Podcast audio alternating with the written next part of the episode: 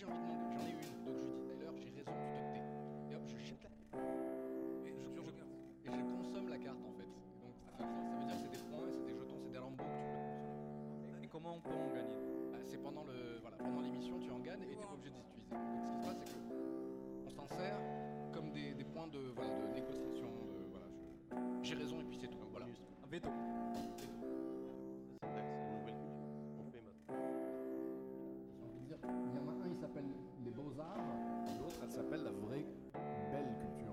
Qu'il n'y a pas plus beau, il n'y a pas plus esthétique que. Putain de bonne carte, ça. Ah ouais Ah oui, c'est un spécialiste. Ouais, je sais bien. Je sais bien, je sais bien qu'il aime ça là.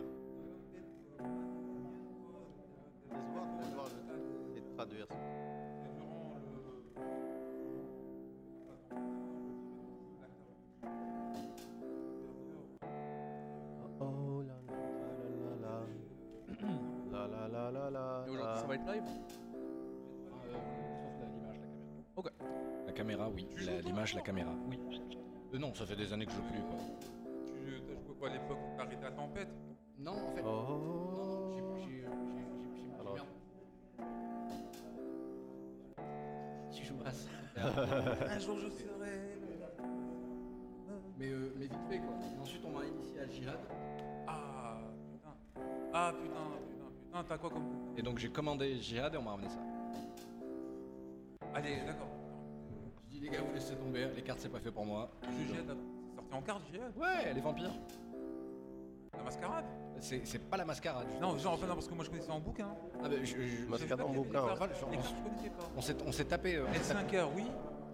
Non, ça je savais pas. Et ça, ça existait en carte et tout. Shadowrun aussi, il y avait une des cartes en Shadowrun. 96, 97. Euh, let's go. Play. Let's go. On, on peut lancer. On va pas pouvoir le faire. Fuck WhatsApp.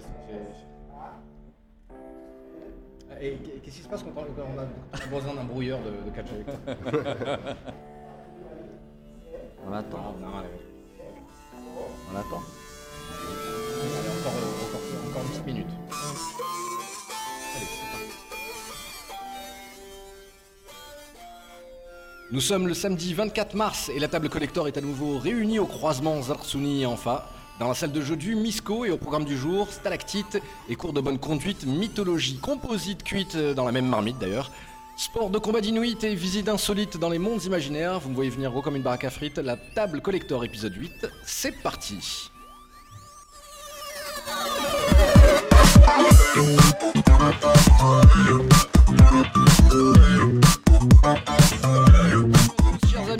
Merci, marhaba, merci d'avoir choisi la table collector pour passer votre samedi soir. Autour de la table, euh, la belle bande de, de geeks coll- collectionneurs. On va commencer par le dernier arrivé dans la bande et on est très content de le recevoir à nouveau. Tyler, c'est lui, salut. Quel bonjour tout le monde How's going on? Really going on Euh, Ça va bien, tout va bien? Ouais, Euh, très bien. Semaine, se- se- se- semaine lourde, semaine chargée? Euh, Semaine à la Jack et j'espère un week-end à la Tyler. Oh, mais quel talent. Tant que tu parles pas de Robert Paulson. Tout va bien, tout va bien. À sa droite, c'est Anolir Tivan, le collectionneur, qui nous a rejoint. Salut à toi. Konnichiwa. Konnichiwa. Aujourd'hui, je vais vous parler de manga. Euh, là, on, là, on commence à être un peu dans du combat même. Hein, là, ça commence un peu le soir, mine de rien. Comment ça va, toi? Ça va très bien. Bien, bien, bien, bien. Bah, je suis très content, effectivement, tu nous parles de manga, tu nous ramènes du manga et pas n'importe quoi, l'ami. Ah oui, donc euh, aujourd'hui nous allons parler de rien de moins que Ashita no Joe. De la boxe, c'est ça? Du fight Exactement, et pas seulement de la boxe. et, de les- et des ouvriyettes? On en parlera. et, et du gavroche et du béret. À sa droite, on est aussi très content aussi de l'avoir. Non mais franchement, là on, est, là, on fait du All-Star Game aujourd'hui. hein. C'est le professeur Samuel Harriman himself. Bonsoir à toi, professeur. Bonsoir tout le monde. Comment ça va? Super bien. Bien, bien, tranquillou. Euh, je- je- alors, je- je- on, on- on attaque les vêtements tout de suite, hein, parce qu'on avait dit pas les noms de famille, pas les vêtements et pas les mamans. Mais avec lui, on fait une exception. Mais quel talent de venir avec euh, de la veste Foxhound Ouais. euh, que je que j'avais pas percuté au début. Il a fallu que je me fasse remarquer. Et oui, carrément, monsieur, il avait de la veste militaire avec le patch de, de l'équipe de Solid Ouais. Snake euh, himself, quoi. Enfin, de Big Boss, quoi. J'ai j'ai commencé le, le- le MGS sur, sur PSP cette semaine, alors il faut être en costume. Quoi. Yes, yes, yes, carrément. À sa droite, c'est Gohan lui-même, le capitaine Gohan. Bonsoir à toi. Bonsoir, Comment ça va, toi? Ça va très bien et vous? Zaz, Zaz. Euh, on, on- on- on va parler de, de- de plein de choses avec toi, de- d'Avengers. On va faire le, le prolongement de ce qu'on a fait hier. Mais, euh, mais euh, techniquement, aujourd'hui, on peut parler aussi du, du- du- du- du cadeau que le Tannelier nous a ramené, à savoir Ah, la magnifique BD. cadeau, hein. Oui, alors c'est quel run exactement que je, que je sache de quoi il s'agit? Bon, alors là, c'est Tyler qui va nous dire euh, Voilà, le donc run. sur Iron Man, je crois que c'est le run de euh, Bendy, c'est la Roca. Ah bah voilà, Brian McElbendis. Enfin, la Roca, ça c'est sûr. Au niveau du dessin, pour le scénar, c'est à vérifier. Il suffit de Ouais. tourner la première page. Alors, et- et- et est-ce que- est-ce que, je, est-ce que je rêve ou il y a de l'extrémisme dans, dans l'armure de, de l'Iron Man? Il y en a. Euh, ça, enfin, euh, franchement, les noms des armures, je m'en souviens pas Ah, ouais, vraiment. ouais, ouais, Tu- Marvel, j'ai- Là, ça y ressemble, hein, ça y la ressemble vachement. les 7-8 dernières années, voilà quoi, j'ai lâché un Ça, c'est peu. c'est de la nanomachine, ça, c'est après. euh, après Oui, oui, c'est bien après de ça. Je crois que ça avait commencé 2-3 ans plus tôt. On va évidemment parler de Sandman avec le professeur Harriman, comme on vous l'a dit, mais on va commencer tout de suite avec une nouvelle séquence que j'aime à appeler la BBBB, c'est-à-dire la Blind Blash ou l'Epseleska. Est-ce que vous êtes prêts, chers amis? Allez, go. Alors, pour, ce, pour cet épisode 8, je vous propose cette- donc cette nouvelle séquence qui s'appelle Blind Blash ou l'Epseleska. Euh, le principe est très simple, je vous propose une information de la revue de presse du jeu vidéo hebdomadaire et vous me dites ce que vous en pensez avec euh, un mot qui répond, qui commence par B. Soit l'un, l'autre ou l'autre. On commence avec Burnout Paradise Remastered qui, qui est sorti euh, et qui a l'air de plaire parce qu'il a récupéré un 4 sur 5 chez nos amis de Giant Bomb. Burnout Paradise, qui connaît ça, qui a déjà joué, qui en a entendu parler? Pas moi. Burnout, oui. ah bah Burnout, Burnout, la grande série de jeux de, de jeux de course où le but du jeu c'est de casser sa voiture et de casser surtout la voiture des autres. Oui, oui. Voilà. Le Burnout Paradise était sorti sur Xbox 360, donc tout, tout juste Yallah en HD. Aujourd'hui, il est en remastered et on peut y, rejou- on peut y jouer jusqu'en 4K. C'est un truc de. Voilà, c'est de, de la tôle froissée en 4K, je peux vous dire, ça, ça- ça génère des émotions. Qu'est-ce qu'on en pense autour de la table? Blind? Blind.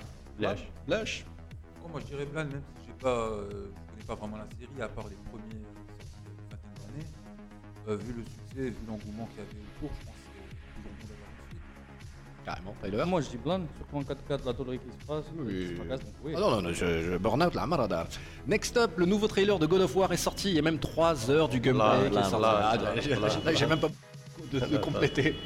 Blind Euh, x2. Bah, tout le monde l'a vu, Tanonir, tu l'as pas vu Ouais. Non, j'y ai d'ailleurs jamais joué. Euh, Ah d'accord, mais, mais, je, je te, je vais te faire une confidence, hein. moi, moi non plus, j'ai très peu joué. hein. Non, mais euh, le, le, le, le- le transvaser quelque part chez les Vikings, c'est- une idée de ouf. hein. Suis pour à 100%. Alors, est-ce que c'est une idée de ouf ou est-ce que, que le Kratos fera dans le monde grec tellement qu'il n'y a plus rien à faire? C'est ça le principe, c'est un exilé euh, chez les Vikings et euh, on le connaît pas, donc personne ne ne le prend. bah, c'est pas vraiment une menace pour, pour les divinités locales. Donc là, il, il doit, doit tout prouver et puis en plus, il a un fils. Donc, euh, Voilà, il réessaye là. C'est-à-dire que Il le gars, il remonte sur le cheval de la paternité en disant Bon, moi, ma fille et ma femme, ils, ils les ont tués, je vais refaire un gamin. que, que du bien. Moi, je vois même le parallèle avec euh, Last of Us, peut-être. euh, qu'il y a quelque chose à faire là-dedans et j'attends ce jeu de, de pied ferme. Ce qui explique aussi le changement de gameplay, hein, parce que la caméra maintenant, elle passe derrière l'épaule de Kratos. hein. C'est fini les plans de, de caméra vue du dessus où on défonce 14 ennemis. euh. Absolument, absolument. Et euh, hache qui, hache boomerang qu'il a. Ouais, c'est une sorte de Mjolnir, quoi. Ouais. une sorte de, une sorte de Stormbreaker Mjolnir. D'ailleurs, est-ce que Stormbreaker va revenir à, à Thor On verra ça dans Infinity War, on verra bien. Next up, euh, PUBG. Euh, PUBG que vous connaissez sous Pub- Players Unknowns Battle- Battlegrounds. euh, Battlegrounds. Euh, une nouvelle map, la troisième, arrive en avril. Là sous la blèche. Alors là, je connais pas. PUBG, PUBG, PUBG. PUBG, c'est le grand FPS du moment euh, sur lequel tout le monde se, se jette. C'est une sorte de Battle Royale, 100 joueurs sur une seule map. Les 100 joueurs Je doivent se que c'est, ouais. ruer Ouais, sur ouais, la map Il y, a un engouement fou sur ça. pour récupérer d'abord du loot, donc on s'équipe de manière aléatoire en Ouais. fonction de Et ensuite, la zone de la map rétrécit et on doit rester dans un cercle qui devient de plus en plus petit, ce qui fait qu'on arrive et il n'y a qu'un seul. euh, C'est le Battle Royale où il reste un seul mec. Exactement, exactement. Mais Ah, je dis blind. Là, non blind finalement. Ça Bah, T'aurais pas fait commercial avant, non? Bah, non, non, je- bah, probablement oui, exactement. C'était ma, première vie. Mais ce que j'entends par là, c'est que PUBG propose justement cette, cette idée de Battle Royale qui a jamais été vraiment complètement réussie jusqu'à maintenant. Mais PUBG est même développé sur mobile, les amis. Ah. Il, a- il arrive sur iOS et Android. Euh, allez, en- puisqu'on parle toujours Battle Royale, on va passer directement à euh, Fortnite, qui est le gros, le gros concurrent de, de, de, euh, PUBG. Je vais y arriver. hein. Donc on va passer à Fortnite, qui est le gros concurrent de PUBG. Fortnite, qui lui est euh, passé aussi en mobile, avant, juste avant PUBG, qui a provoqué un PUBG.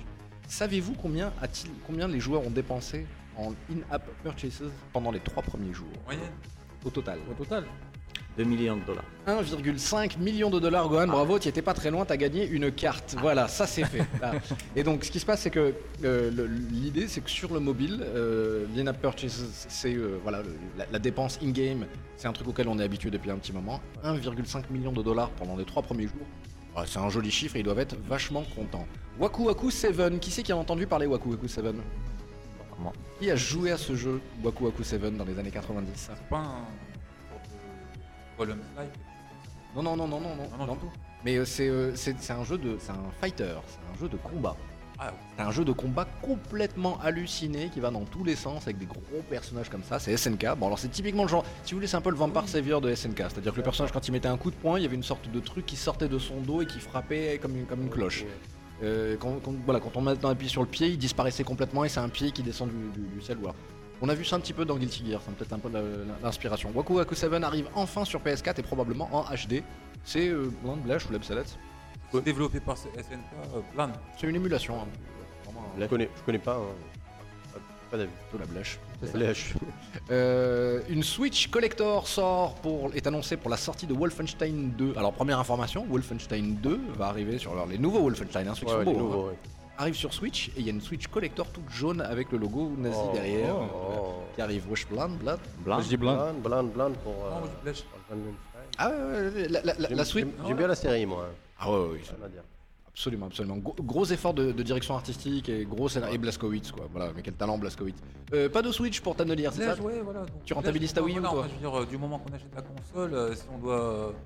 On a droit à une version collector à chaque jeu relativement intéressant qui sort, euh, au bout d'un moment, ça perd un peu son intérêt. Quoi. Ah là là, je, je- je vois que t'es dans l'esprit de contradiction, mais je te. Mais oui, t'as tout à fait le droit. On parlait de SNK tout à l'heure. Saviez-vous que SNK va bientôt passer en bourse? Non, je savais pas. Blind Blash ou l'Absalet Je dis blush. Blind pour eux. Blanc hein. pour eux, voilà. Blèche pour nous. Peut-être. Allez, on, on- on reste un petit peu dans, dans- on, on reste un petit peu dans l'esprit de la Wii U, enfin de la Wii U, que je raconte de la Switch. Et vous avez vu que j'ai pas que j'ai pas switché sur la Switch. De nouveaux Toy-Cons vont sortir pour le Nintendo Labo. Ils ont déjà été annoncés. Blind Blash ou l'Absalet Ouais, le Nintendo Labo, euh, c'est. Ah mais ils, arri- ils- ils arrivent très très vite les nouveaux Toy-Cons. Hein, Petit truc en carton là. Bah oui, c'est ça. Oh, ils, ils en rajoutent de nouveau. Blash. La- Euh, Ori, Ori le, le, le développeur, que je raconte pas du tout développeur, Ori, et fabricant de, De manettes. de manettes et de- Manettes, et d'accessoires, exactement, merci Tanalir. Euh, il sort un pad directionnel pour la Switch, car si vous êtes bien renseigné, vous avez remarqué que la Switch n'a pas de pad directionnel, mais elle a 4 boutons Quatre séparés. boutons, ouais. Il vient de sortir un Joy-Con avec pad directionnel pour la Switch Blind. Moi je dis blanc. Oh, ça Ça paraît fait. con, mais Blan. C'est blind, Blind, blind, ça, va, parce que ça ça. va ouvrir euh, C'est même essentiel. et ça va sauver des pouces pour aussi. jouer à certains jeux de Nintendo, si jamais ils ressortent dessus. Ouais, bah, juste un Zelda déjà, quoi. Voilà, Zelda. Croix directionnelle pour le Zelda. là. Totalement. Zone of the Enders, vous vous rappelez de Zone of the Oh, Enders ouais. Ouh là là, oh la réaction, la réaction gutturale de Dariman. Ah bah vas-y, vas-y, parle-nous un petit peu de- là. Mais, je, je te- mais justement, c'est du, c'est du clickbait là, je sais comment te faire, de- quand on- comment te provoquer. C'est quoi Zone of the Enders? Raconte-nous un peu. C'est c'est un, c'est un- c'est un jeu- c'est une- c'est- c'est un jeu développé par Kojima, le créateur de d'MGS. C'est c'est des mechas euh, dans l'espace. C'est- C'est c'est- c'est un jeu d'anthologie. C'est c'est un jeu extraordinaire. Donc il le ressort Oui, très court, mais en anthologie. en anthologie. Et ben c'est Zone of the Enders Second Runner euh, en remaster qui sort en septembre et au Japon d'abord, on sait pas ce qui se passe pour le Quelle reste console? du monde. Euh, alors probablement S- PS4, euh, Xbox également, mais on n'en sait pas plus. Tout ce qu'on sait, c'est que ça sort au Japon. Ça vient de, tout juste d'être annoncé, remaster en, en- en- probablement en 4K aussi.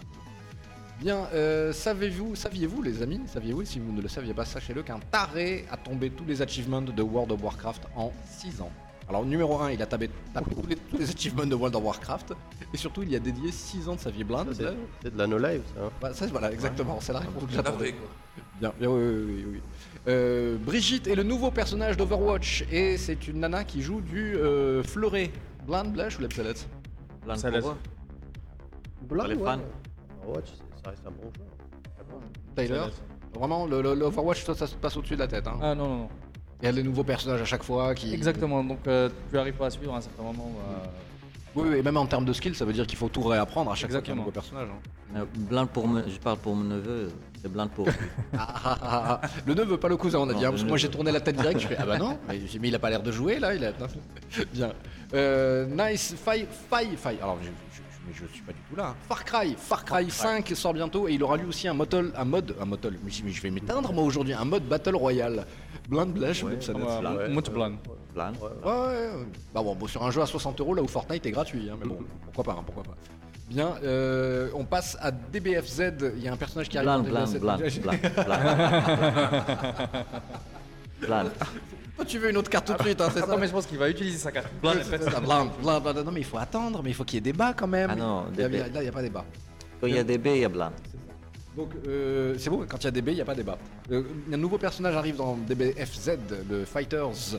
De, de Dragon Ball, euh, le dernier jeu Dragon Ball sorti en date. Et il s'agit du papa de Sangoku, à savoir Bardock. Ah, Blan. Ouais, Blan. Voilà, moi, je pense qu'ils peuvent sortir tous les personnages. euh, tout est bon à prendre. Ah ouais, ils, ils- ils ont tellement réussi la DA que. ah, rien qu'allez-y, les amis. Quoi. Ouais, absolument. Katamari Damacy, est-ce que quelqu'un se rappelle de ce jeu bizarre et chelou Katamari Damacy? Non. Alors j'ai envie de vous mettre la musique hein, déjà pour euh, Katamari Damacy. C'était un jeu particulier, un high concept dans lequel on pousse une, une boule, Ah ouais, ouais, ouais, ouais. et une boule gigantesque, et qui devient de plus en plus gros pour- parce que elle fonctionne comme un aimant et elle ramasse tout sur son passage. Et l'histoire est un petit peu aussi high concept, il s'agit d'un des seigneurs de l'univers, une sorte de Galactus comme ça, qui a, euh, qui a décidé de déshériter son prince, le prince héritier, de lui dire il n'y a qu'un seul moyen de récupérer ta place, au- euh, ou en tout cas ta couronne, c'est ben, d'accumuler tout l'univers. Tu dois, le but du jeu c'est de faire la, la balle la plus grosse en ramassant tous les objets sur, sur toi. La musique est complètement chiée, écoutez. C'est en, général le genre de jeu qui est vraiment addictif. Euh, tu y joues pendant 2-3 semaines, après tu lâches. Bah, voilà, un peu c'est ça, voilà. Quoi, c'est un, gros délire euh, à la fois graphique, délire, euh, mu- musical, sonore et en termes de gameplay. Et euh, avec cette espèce de personnage de roi qui a une espèce de deux, qui enfin un gros Mm. qui, qui, voilà, qui sort des deux côtés. Euh, Japan, what the fuck, c'est pour ça qu'on vous aime aussi. Et ben en fait l'OST de ce jeu sort en vinyle. Le jeu va probablement Oh. ressortir aussi, mais l'OST sort en vinyle et ça c'est une bonne nouvelle. Shinji no Kyojin 2 en jeu vidéo, qui est au courant? Non, pas au courant. pas. bah, vous avez bien fait, ça sort bientôt. Et c'est pour les gens qui aiment, euh, voilà, qui aiment euh, jouer avec des hommes tout nus qui se baladent. Parce que c'est en fait ce qu'on voit surtout à l'écran la plupart du temps. hein, C'est des La grands hommes tout nus. C'est. C'est ça, c'est ça. Mais des, voilà, des hommes tout nus, mais tout nus, mais avec euh, un peu de respect entre les jambes quand même. hein. Blonde, ça laisse le. Blan. Ouais, c'est Blan. Moi, j'ai bien, c'est toujours euh, bon à prendre pour les fans. euh, et Il y a souvent euh, des adaptations bons jeux. Donc, ouais. Oui, oui, oui, oui. Bon, c'est une sorte de Spider-Man, euh, voilà. L'Oculus Go a été annoncé, il a été présenté, il va être pas cher, il va être très pratique et il va être pensé pour le jeu vidéo et ça va être la meilleure porte d'entrée pour le VR. Pas cher. Alors c'est un casque VR, mais qui est ce coup-ci sans fil, complètement sans Ah, fil, ouais. et, euh, avec, pratique. avec une image peut-être un peu moins belle que sur l'Oculus qui coûte un peu plus cher, mais beaucoup plus accessible. Ouais, Blan. Ouais, blind. pour, Blind, euh, Enfin, j'ai testé, c'est vraiment sympa. et c'est- mais en même temps, là, il y a très peu de gens qui, qui, enfin, qui font direct parce que quand même, euh, enfin, le prix, ça reste. euh, Ça reste, Ah. euh, c'est dans les 4000 dirhams en plus. C'est ça, l'Oculus euh, Go, on va le taper. Euh, nous, on devrait le taper aux alentours des 3000 dirhams, voire en dessous. Ouais, ouais, voilà, Ça c'est genre, même un euh, peu. euh, Il faut quoi, encourager les gens des gros concepts, donc euh, si on baisse le prix, même si la qualité est légèrement moins bonne, euh, c'est toujours bon à Moi, prendre. moi, je dis, c'est c'est comme les, les films en 3D, hein, ça sera une mode et ça passera. quoi. Non, Ah, franchement, franchement, il y a, il y a vraiment un petit Hmm. peu, je disais la même chose, je suis vraiment réfractaire en général à ce genre de choses, mais euh, c'est franchement intéressant. Quoi. En fait, euh, je pense que ça va marcher parce que tu l'utilisais chez, chez, chez toi. Alors que la 3D, sincèrement, à part le cinéma, dans la salle de cinéma, chez toi, ça ne marche pas trop. Moi, je pense que c'est juste encore embryonnaire, donc ça va se démocratiser petit à petit et après, on aura ça partout. Ouais, voilà, je Que ce soit la ouais. 3D ou que ce soit, que ce soit les VR. Je, me ferai une idée quand je Ouais, le VR, j'avais même, fait- enfin, j'avais même testé le casque, euh, non pas pour jouer, mais pour regarder des bandes annonces sur, euh, sur Internet. Franchement, c'est intéressant, c'est impressionnant. Sensation qui se rapproche le plus euh, Bah, de euh, l'immersion de- totale, quoi. Des, des gros, des grosses salles de cinéma. Ça va faire du, du Ready Player One, bah, à mon avis. hein. C'est- Tu me l'ôtes de la bouche, je veux dire, on reprendra ce débat à la sortie du film Ready Player One. Une fois, une fois qu'on l'aura tous vu, comme ça on est d'accord, est-ce que. Le C'est un game 29 changer. mars. Et on va le voir. hein. Ah, on va aller La le semaine voir. prochaine, Ah. jeudi. Ah merde, qu'est-ce que ça veut dire là? Ça veut dire qu'on prend rendez-vous, on y va en bande, c'est Ouais, ça? Ah, moi, ah, moi, j'y vais normalement, jeudi. Bon. Et qui Bon. paye? En VO Bah, je- Ouais, on va. Ouais, En VO. tu en. VO. En principe, c'est la prod qui paye, hein, en principe. hein, quand du- Et quand tu auras du business, ça sera la prod qui payera. Next up, on... Euh, le fondateur de Toys R Us est décédé à 94 ans, quelques mois après la fermeture de sa chaîne. Rip. Triste. Ça laisse sous flash. RIP. Dirais pas blinde pour quelqu'un qui est mort. mais- 94, euh, 94 ans, voilà. Bah voilà, il a eu une belle vie. Hein, il... Baraka. Alors, hein. il a créé Toys R Us. Quoi. Oui, c'est ça, on devrait rajouter Baraka. On devrait rajouter Merci Baraka. effectivement, effectivement. Mais c'est très très beau de se dire voilà, que la chaîne, elle, elle- elle a mis la clé sous la porte euh, le jour 1 et que quelques, quelques dizaines de jours plus tard, le, le patron décède. World of Tanks reçoit son premier lifting visuel depuis la sortie de ce jeu il y a à peu près 5 à 6 ans. Officiel World of Tanks, qui c'est qui a joué autour de la table à World of Tanks? J'ai essayé une Personne, fois, bon. Bon. Pourtant, c'est un succès euh, euh, incompréhensible, surtout euh, dans les pays de l'Est. hein. Ils aiment beaucoup, hein, ils aiment beaucoup Tanks. Ça peut se comprendre quand Ils aiment bien les tanks aussi. hein. Voilà, Ah, c'est ça, c'est ça. il y, a, il y a la, il y a la culture militaire qui va avec. ça peut se comprendre. Bien, bien, bah écoutez, on va, on va clôturer ce blind salade ou la blèche ainsi et passer tout de suite à la chronique de Tanelir et venir nous parler et nous parler de Ashtanojo. Ashtanojo, c'est c'est c'est un joli morceau. C'est le c'est pour faire simple, c'est le papy de Hajime no Hippo en fait. hein. Je pense que s'il n'y a pas Hajita- Ashtanojo, il n'y a pas Hajime no Hippo quelques années plus tard. Ah, il y aurait. Il y aurait eu. euh, disons qu'il y a eu pas mal de mangas de boxe euh, après, mais euh, aucun n'est euh, vraiment dans la veine de. de- pardon. Là, euh, Euh, Genre, révélateur euh, Ashitanojo, c'est unique. Son héritage, on le retrouve euh, dans, dans la BD japonaise de manière générale et pas seulement dans les mangas de boxe. Oui, et, et- et- et, euh, c'est- c'était vraiment un manga euh, enfin d'avant-garde ou en tout cas qui, Ah oui, qui, a, totalement, totalement. qui a innové sur ta- en- très en avance sur son. Voilà, c'est euh, Très, très en c'est un monument au Japon et on va dire euh, qu'il y a eu des répercussions, des euh, même euh, en dehors de la BD, ça a été repris pa- par, par des partis politiques, par euh, Ah ouais? dans le cadre Ouais, de la lutte sociale. euh, Ouais, ouais. Il y a même un personnage euh, qui meurt dans la BD qui a droit à des funérailles nationales. Pour vous dire. Ils sont allés loin. hein.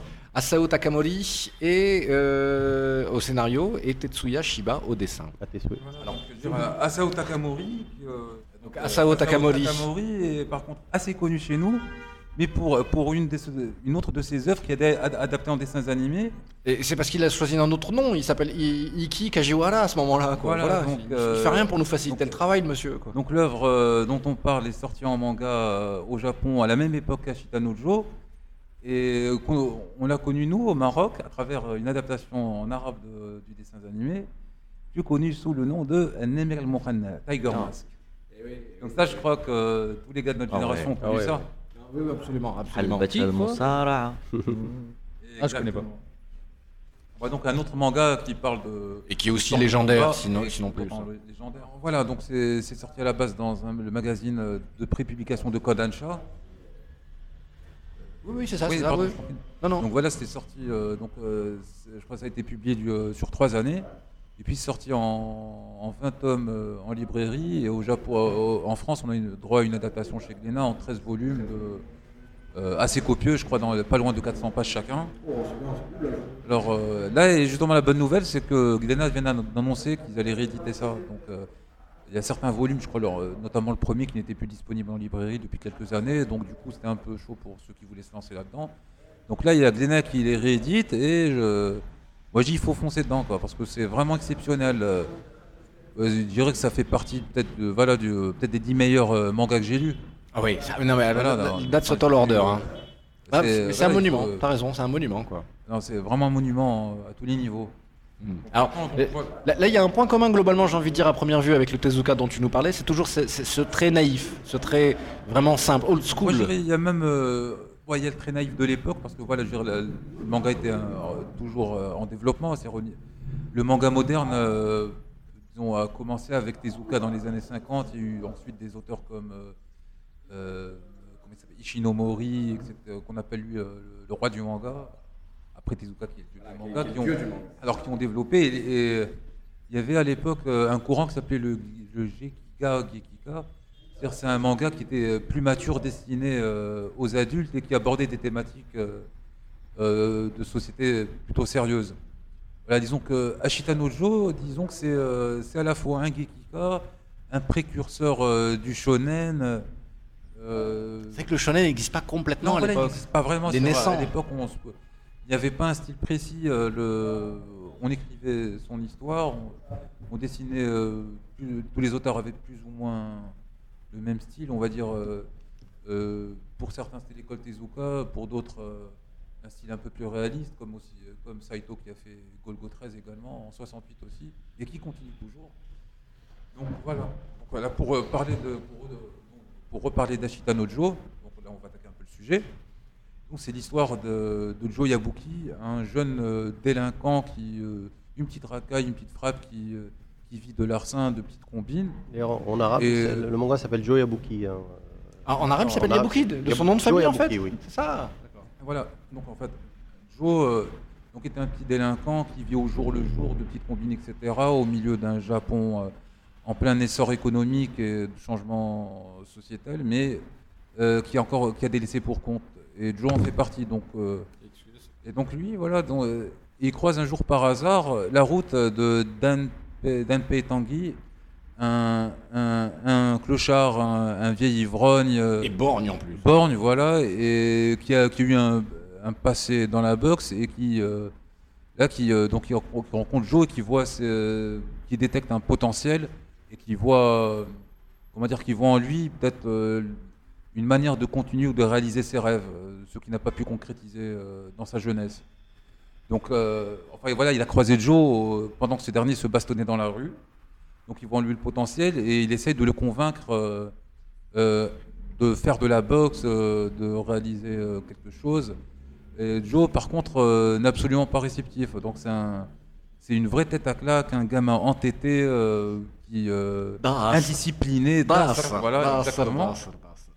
Et qui est voilà, exactement, et qui est complètement irrécupérable. C'est la génération après-guerre, parce que la génération ap- après-guerre n'a pas, n'a pas eu ce- n'a pas eu l'éducation qu'a eu la génération avant, avant-guerre, pendant la guerre. C'est, c'est des- c'est- c'est- la plupart des, gens, des, des- des- des- des gamins étaient orphelins ou euh, voilà, a- faisaient partie de, de, de, de, de- de- de- de- de familles avec, avec, avec beaucoup de problèmes. Donc le, le Japon a dû se reconstruire et euh, même psychologiquement, c'est, c'est cette génération des années 50 euh, qui sont nés dans les, la fin des années 40 et, euh, et comme ça en fait. Ouais, C'est complètement paumé, justement, complètement de la vie qui ont fait, euh, Voilà. En plus, euh, la culture américaine qui, qui est rentrée comme ça euh, au Japon, qui, qui a tout chamboulé avec, avec la musique et tout ça. Donc il y avait de la, de la rébellion dans l'air, tout simplement. Donc voilà, donc euh, pour euh, revenir à Shitano Joe, donc euh, Joe ne, ne répond pas aussi aux sollicitations de Danpei et il continue sa vie de, de, petit voyou jusqu'au jour où il, est arrêté et enfermé dans une maison de correction pour jeunes. Alors là, donc euh, il se rend compte qu'il y a des conditions de vivre, on leur mène la vie dure et euh, pour passer le temps un moment, on les fait bosser du matin au soir et un moment pour euh, pour passer, le pour passer le temps, il a vu qu'il y avait un tournoi de boxe et il décide de s'y inscrire. Et donc là, il commence à s'entraîner tout seul. euh, il arrive à. Il participe au tournoi où il échoue lamentablement. Et vu que c'est une tête brûlée, qu'il a un esprit revanchard, il euh, décide. de- il est, disons qu'il est, il est séduit par, euh, le- par les. euh, pardon. Donc là, il reprend euh, la proposition de Danpei Absolument. et qui venait le voir de temps en temps pour le solliciter. euh, Et là, euh, donc, euh, en- quand il ressort, il décide de, de rejoindre Danpei et de commencer à s'entraîner pour commencer une, disons, une petite carrière de boxeur modeste. Donc alors là, quand il commence Danpei euh, euh, est tout seul avec euh, Joe, ils ont improvisé une petite salle, euh, club de boxe euh, sous un pont, près d'une rivière. Et avec, avec les moyens du bord, mais ils dorment là-dedans, ils cuisinent là-dedans, sans le sou, tous les deux. Voilà, c'est deux clodos. Alors, je, dirais, je dirais que c'est carrément l'archétype de ces histoires de boxe ou de sport. Tu me racontes là me rappelle euh, Rocky, me rappelle. Voilà, non, euh, mais totalement, j'allais- j'allais revenir là-dedans. Elle bah s'en non. avance sur Rocky. En avant, c'est dans des Ah. Voilà. Il y a- peut-être- de- pas là. enfin, moi, j'avoue que, comme beaucoup de monde, enfin, j'ai découvert et lu Ashitano Joe bien après Rocky. Bien sûr. Et la dernière fois, en, en revoyant les Rocky, je me suis rendu compte qu'il y avait pas mal de similitudes au niveau. On, on en reviendra. Donc Oui, voilà, c'est ça, donc, mais, à euh, partir No- là. Noritaka, pareil. Hajime no Hippo, pareil. Enfin, au final, oui, c'est ça. C'est Voilà, une espèce d'histoire initiatique. Oui.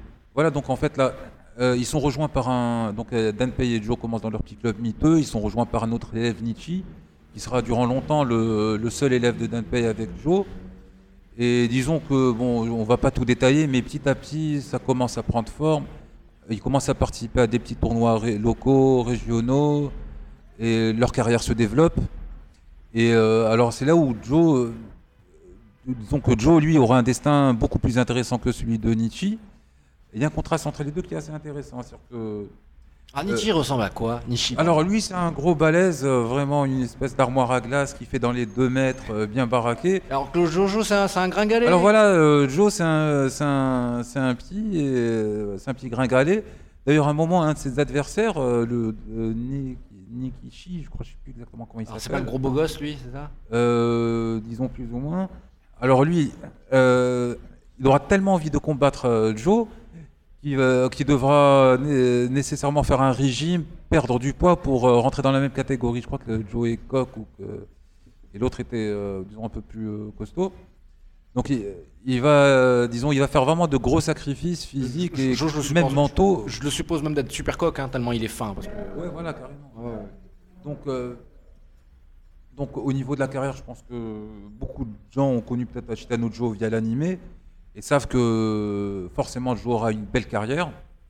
Alors, euh, C'est les, voilà, les non, fondamentaux voilà, du Neketsu. hein. voilà, c'est exactement ça. C'est euh, dans les shonen Neketsu, il y a toujours euh, une quête qui commence, euh, disons, au plus bas. Mais et on va dire que là, le- là, le protagoniste est moins volontaire dans- que dans le Neketsu auquel on est habitué. pas, parce que dans, pas, parce que dans One Piece, dans les, voilà, dans les gros Neketsu, le, le héros est ultra volontaire. Là, il n'est pas vraiment. Il a Voilà, pas en vraiment général, on a, on a droit à des héros braves, Oui, courageux, voilà, oui. qui, veut- qui, qui ont, enfin, disons, qui sont prêts à, à, à faire des efforts pour euh, atteindre leur but. Là, Joe, lui, alors, l'inverse, on a l'impression que dès le début, il est complètement mort à l'intérieur. Peut-être sa jeunesse euh, rude, là, euh, en a fait, euh, en a fait un être, disons, peut-être sans, sans réel espoir, sans volonté de, de profiter euh, de la vie. Donc, on a l'impression qu'il vit tout, même avec ses succès, etc. On a l'impression qu'il vit au jour le jour, qu'il n'a, aucun but, qu'il n'est là peut-être finalement que pour vivre les, les rêves de Danpei, pas les siens. Et c'est là où ça contraste assez avec euh, Nietzsche, son acolyte. C'est que ce dernier, euh, je vais spoiler un peu, mais Allez, allez. pour la bonne cause. Allez, Disons qu'il va, il va réussir plus ou moins de, de manière assez modeste dans la boxe, mais petit à petit, il va tomber amoureux, avoir une copine, travaille dans un magasin, trouver, disons, à trouver un magasin, un, pardon, un emploi plus conventionnel et mener une vraie, une vraie vie euh, de, de, disons, métro boulot dodo, Oui. qui lui convient. oui, euh, oui, et qu'il était loin euh, d'espérer euh, à ses débuts. Joe, par contre, lui, c'est un destin tout à fait différent. Ça deviendra un grand champion, au- au-delà même des frontières du Japon. Mais lui ne saura jamais saisir sa chance pour, pour euh, améliorer sa condition de vie. Il ne s'est jamais embourgeoisé. Il s'est toujours, euh, disons, il a toujours euh, tout négligé. C'est bizarre, j'aurais vraiment. pensé que celui qui avait justement la carrière internationale, il allait avoir le, le lifestyle à la Justin Voilà, Bieber. voilà tout à l'heure on parlait de Rocky, alors lui, Joe, c'est totalement l'inverse. Au mieux, avec, ses gains, avec son succès, le club de Danpei va, va commencer à avoir une certaine réputation. Ils vont pouvoir s'acheter, emménager dans des vrais locaux. Euh, D'ailleurs, ça sera même une revanche. Parce qu'au début, quand on voit, quand essaie d'inscrire Joe à des tournois euh, et d'essayer d'avoir un, comment dire, euh, de, l'inscrire sur la liste officielle des boxeurs professionnels. On va le snober, on va le chasser comme un malpropre, refuser sa présence lors des grosses réunions des gens de la boxe, etc. Et lui, il aura sa revanche avec, disons, avec l'éclosion et le succès de Joe. Va même commencer. donc voilà, c'était un vieux Clodo Borgne. Borgne parce que justement, il avait perdu euh, la vue, euh, un œil pendant un combat de boxe. Oula, ah oui, tu, Donc, tu parles euh, d'une origine story. Donc là, voilà, il prend vraiment sa revanche. On l'a, il a commencé là, au début du manga, on l'a rencontré euh, comme un vieil ivrogne, euh, un clochard, quoi. Et là, il, il commence à mettre des beaux costumes. Lui, par contre, on sent qu'il y a le côté revanchard, un peu frimeur. euh, parfois, euh, il y a un petit côté arriviste, mais, euh, Mais je pense qu'il y a dans ça dans la boxe. terme. Je pense qu'il y a ça dans la boxe. Je pense que les personnes qui doivent être autour du ring doivent être aussi motivées, voire plus motivées que le boxeur lui-même, Voilà, parce, parce que, que eux, je- ils vont pas prendre de coups dans la figure. Voilà, le milieu de la boxe, c'est souvent. euh, je ne sais pas si c'est un stéréotype ou si c'est vrai, mais ça vient souvent dans des. euh, de- ça commence dans les quartiers plutôt difficiles avec euh, des jeunes euh, habitués à une vie assez dure. Euh, Voilà, je veux dire, pour prendre des coups, c'est pas le premier venu qui va faire ça pour rigoler. Il faut être assez costaud. Et, Ou chauche, ils font pas ça en principe. voilà, ça c'est clair. Quoi. Oui, oui, oui. Mais donc c'est voilà pour, pour, pour- pour résumer, c'est on va dire visuellement naïf, mais globalement ça a non seulement créé des codes, mais en plus ça les a cassés d'entrée de jeu, donc ça a une saveur un peu punk quoi. Les gamins Mais qui totalement. Oui voilà, c'est-à-dire que les, les, les, les gamins qui et je ne savais je, je me rappelle plus de voilà. Les gamins qui jouent avec Joe qui le suivaient là. Non, mais c'est-à-dire que le- j'ai perdu mon idée, j'ai perdu mon fil de pensée. Alors, si je, si je peux me permettre, euh, Vas-y. ça- ça- ce, manga-là, précisément, mais, mais, mais tout- tout- tous ces mangas qui sont sortis dans les années 60 reprennent beaucoup à- au néoréalisme euh, japonais, c'est c'est- c'est ce courant euh, de films qui, sont sortis, euh, sortis après-guerre dans, dans- dans, Akira Kurosawa et, le fondateur. Je ne parle pas des films de, de, de, KPDP, des films de, samouraï, mais tous tous ce- ces, ces films réalistes d'après-guerre où on voit des personnages essayer de se sortir de situations difficiles. Euh, ça, ça a été récupéré en fait du, du- du cinéma italien euh, d'ap- d'après-guerre, euh, le néoréalisme, quoi, le, le voleur de bicyclette et tout ça. Mais, mais ce, ce- ce- ce recyclage qui a été pris- repris par le, le manga dans les années 60 se voit vraiment réellement parce que c'est pour ça que, ces histoires sont intemporelles quelque part. Est, on est, euh, si on revoit euh, Joe Abuki, moi je l'appelle Joe Abuki parce que je l'ai découvert en arabe. euh, et, et- mais Et on- c'est son nom, de toute façon, nom Il y a une vraie dimension en- anthropologique. voilà, on- euh, C'est pour ça que tout à l'heure, quand je disais que euh, Hajime no Hippo ou d'autres ne sont pas ne sont pas vraiment des héritiers euh, de d'Ashita parce que Ashita enfin pour moi, c'est pas seulement un, manga de boxe, mais disons que le boxe est un peu le vecteur qui permet de raconter l'histoire. Et c'est avant tout, enfin moi, ce qui m'a marqué dans ce manga, c'est vraiment l'ascension sociale, le développement social des, personnages voilà, qui commencent de zéro dans un club miteux et qui prennent chacun une trajectoire différente. absolument. ouais, ça- Et je, je rejoins entre- Riemann, et je rejoins Riemann sur le truc du néoréalisme. euh, parce que c'est à cause de ça, je pense, que la plupart des personnes qui se sont imprégnées de Hashita no Joe, ils l'ont politisé à la fin. Parce Oui. qu'il y a eu, il y a, il y a- il y a- il y a- il y a eu un incident, il y a eu un incident euh, donc, du- euh, par l'armée euh, rouge japonaise. Ils, ont- ils avaient pris un avion euh, en otage et la, la seule déclaration qu'ils avaient faite, c'est Nous sommes Hashita no Joe. Oui, oui, C'est il, des- reprenait ce slogan. Et- et- et- à cause- partis et à cause- d'extrême gauche et- japonais. Et à cause de ça, et à cause de ça, et, et les autorités ont demandé à ce que no Joe soit, ne soit pas diffusé pendant un moment. C'est dingue là. Mais là, là, vous, là, vous lui avez donné une dimension complètement autre avec cette anecdote. Absolument. Ah ouais. Bah oui, oui, oui. Donc récupérer, donc le Gavroche, moi, je, moi je te parlais du Gavroche juste pour rigoler, mais en fait le Gavroche il est limite à ce- le, le- voilà, le symbole politique des, des, des, des, des, do- des don't have. Voilà, plus, il faut pas oublier qu'Ashita no Joe, par exemple, moi, je l'ai- des j'ai have lu nots, les- pardon, oui. J'ai lu les 13 tomes euh, d'une traite voilà, en une dizaine de jours, mais au Japon, ça sortait chaque semaine, on lisait chapitre par chapitre. Donc euh, les gens, pendant 3-4 ans, ont eu le temps de s'en imprégner. C'était un peu la star. euh, C'était la star de la BD à l'époque. C'est un vrai monument, une icône.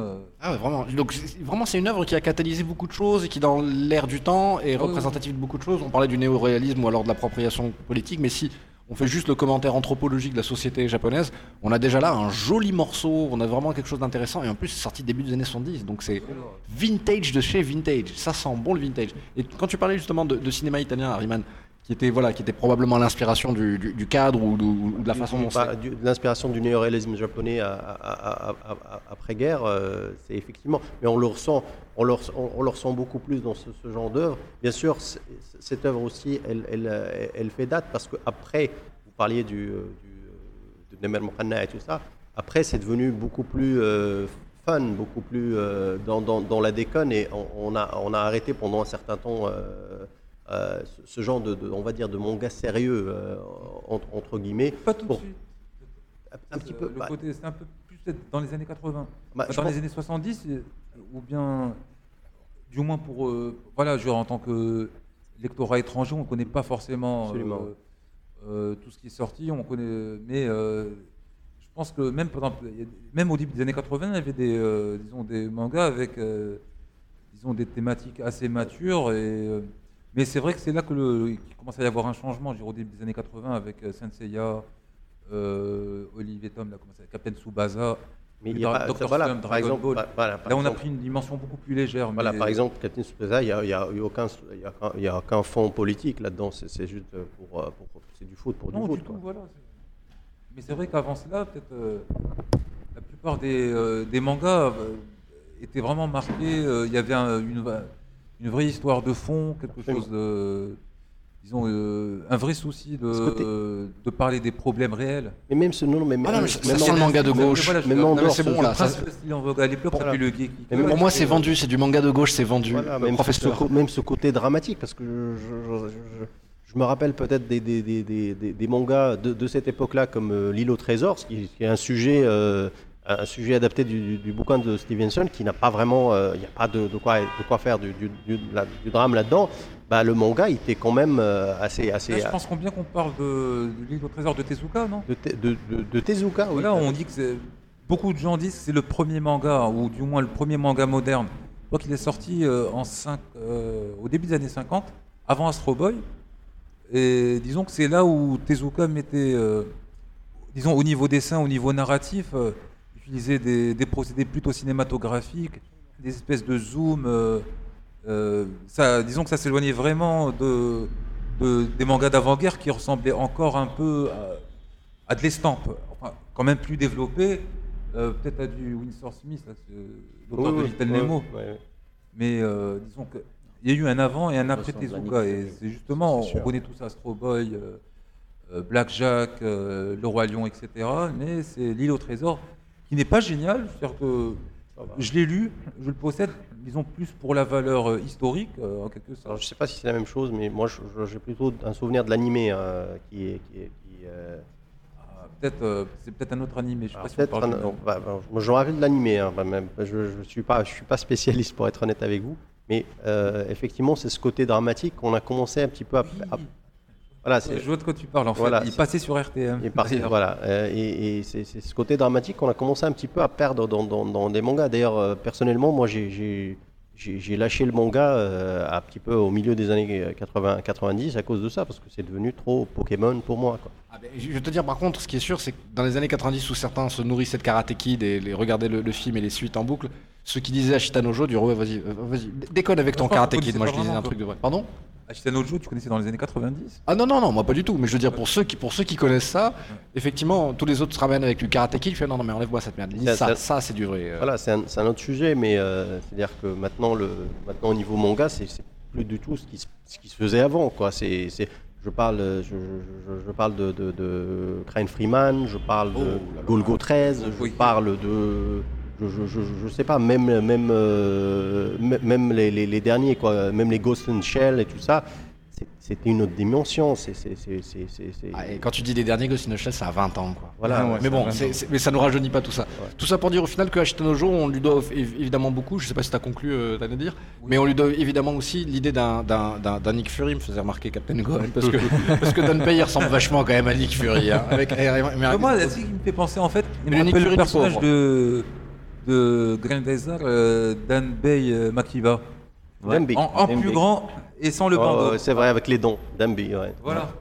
Moi, c'est- un autre manga que je m'as vu en Ah oui, train voilà, de je l'ai chercher. vu, alors. c'est- le nom, c'est Feris El Fateh Shuja. Oui. C'était un des, des dessins animés que j'adorais quand j'étais petit. Ah, Et il Ah, avait moi, une- ça, je m'en rappelle totalement dans les années 80. Ouais, elle était magnifique, elle était magnifique. euh, D'ailleurs, la première fois que j'ai pu lire, que j'ai lu euh, Ashitano Joe, je me dis, attends, est-ce que c'est pas le truc là que, que je voyais quand j'étais Ouais. gamin Donc je commence à faire mes recherches. Ah ouais, donc on peut Et- autre chose. Non, non, c'est différent. Et là, le manga dont parle euh, Captain Gohan, c'est un manga sorti, je crois, en 78 ou 80, quelque chose dans- enfin en tout cas dans ces eaux-là, qui compte je crois, dans les 20-28 tomes. Et euh, disons qu'il est sorti bien avant Haji- Hajime no Hippo, qui, euh, pense qu'il narre aussi les aventures d'un jeune orphelin, etc. Ouais, avec son il père. faut qu'on se les fasse tous en brochette, ceux-là, là. Et il passait à la RTM et il avait une magnifique chanson. Moi, j'a- j'adore, j'écoute souvent la chanson. Je Ah, souvent. à ce jour, à ce jour. Bon, ben, Ils on- ont- non, mais ils ont passé de très bons mangas chez RTM. hein, c'est pas, Ah, Ah, à l'époque, euh, on était bien gâtés. hein. Donc voilà, on va dire Ah, pour résumer, euh, donc pour conclure un peu, je vous encourage à lire Ashitano Joe, non seulement parce que c'est une bonne histoire avec de beaux dessins, une belle dynamique, etc., mais surtout derrière, il y a des sujets intéressants, sérieux. C'est vraiment prenant. On a droit à un personnage principal qui est une sorte d'anti-héros, à la fois, dirais, euh, chiant, je dirais, voilà, c'est le terme qui convient le mieux, antipathique, mais pour qui on a quand même de l'affection parce qu'on se rend compte c'est une victime euh, de la vie qui, euh, qui a peut-être une chance de s'en sortir, et qui essaye, qui fait des efforts, mais qui est toujours, euh, disons, bloqué par sa nature. C'est aussi les rêves d'un vieil homme euh, qui, euh, qui a de l'espoir, qui, euh, qui, se, qui revit grâce à un gamin. Voilà, sur ces. Euh, c'était euh, donc c'est une histoire qui a, qui, a, qui a beaucoup de belles choses et même avec les adversaires de Joe il y a du respect il y a il y a de la grandeur il y a donc c'est il y a beaucoup de belles choses dans ce manga Bien, bien, bien. Alors, je vais, pour conclure, moi, je vais te citer justement. c'est c'est réédité c'est disponible chez Glénat Allez-y, mangez-en, c'est bon pour vous. Voilà. Alors, je vais donc te citer dans, dans la chronique que vous allez retrouver, chers amis, sur la tablecollector.com avec Joe. Je, début de citation. Oui. Avec Joe, on a aussi droit à l'un des premiers anti-héros, à part le fait qu'il ne soit pas vraiment méchant. Joe a tout pour déplaire. C'est un véritable animal, complètement imprévisible, têtu, contrariant, ne sachant souvent ni servir son propre intérêt ni celui des siens. On a parfois l'im- l'impression que c'est un cas désespéré, mort de l'intérieur, sans espoir et qu'au fond, bah, il ne pense pas vraiment au lendemain. C'est pour résumer ce que tu viens de nous dire. Alors Merci infiniment. titre, on a Tanner. acheté un autre Joe, on peut traduire ça par euh, le Joe de demain. Oui. Et justement, moi j'ai l'impression que c'est un Joe qui ne pense pas au lendemain. D'accord. Parce que le Hashtag jaune n'existe pas, effectivement. Parce que peut-être Voilà, qu'il fait, il euh, n'existe voilà. pas et c'est en quelque sorte juste les rêves euh, d'un vieil homme qui, qui voit ça en lui. Ah, que- Quelle belle façon de conclure cette chronique. Merci beaucoup, Tanelier, mais quel talent, Ashtanojo. C'est disponible depuis bientôt 40 ans, mangez-en. Voilà. On passe euh, au point Avengers, euh, mais on va faire d'abord une petite pause musicale, chers amis. On se retrouve.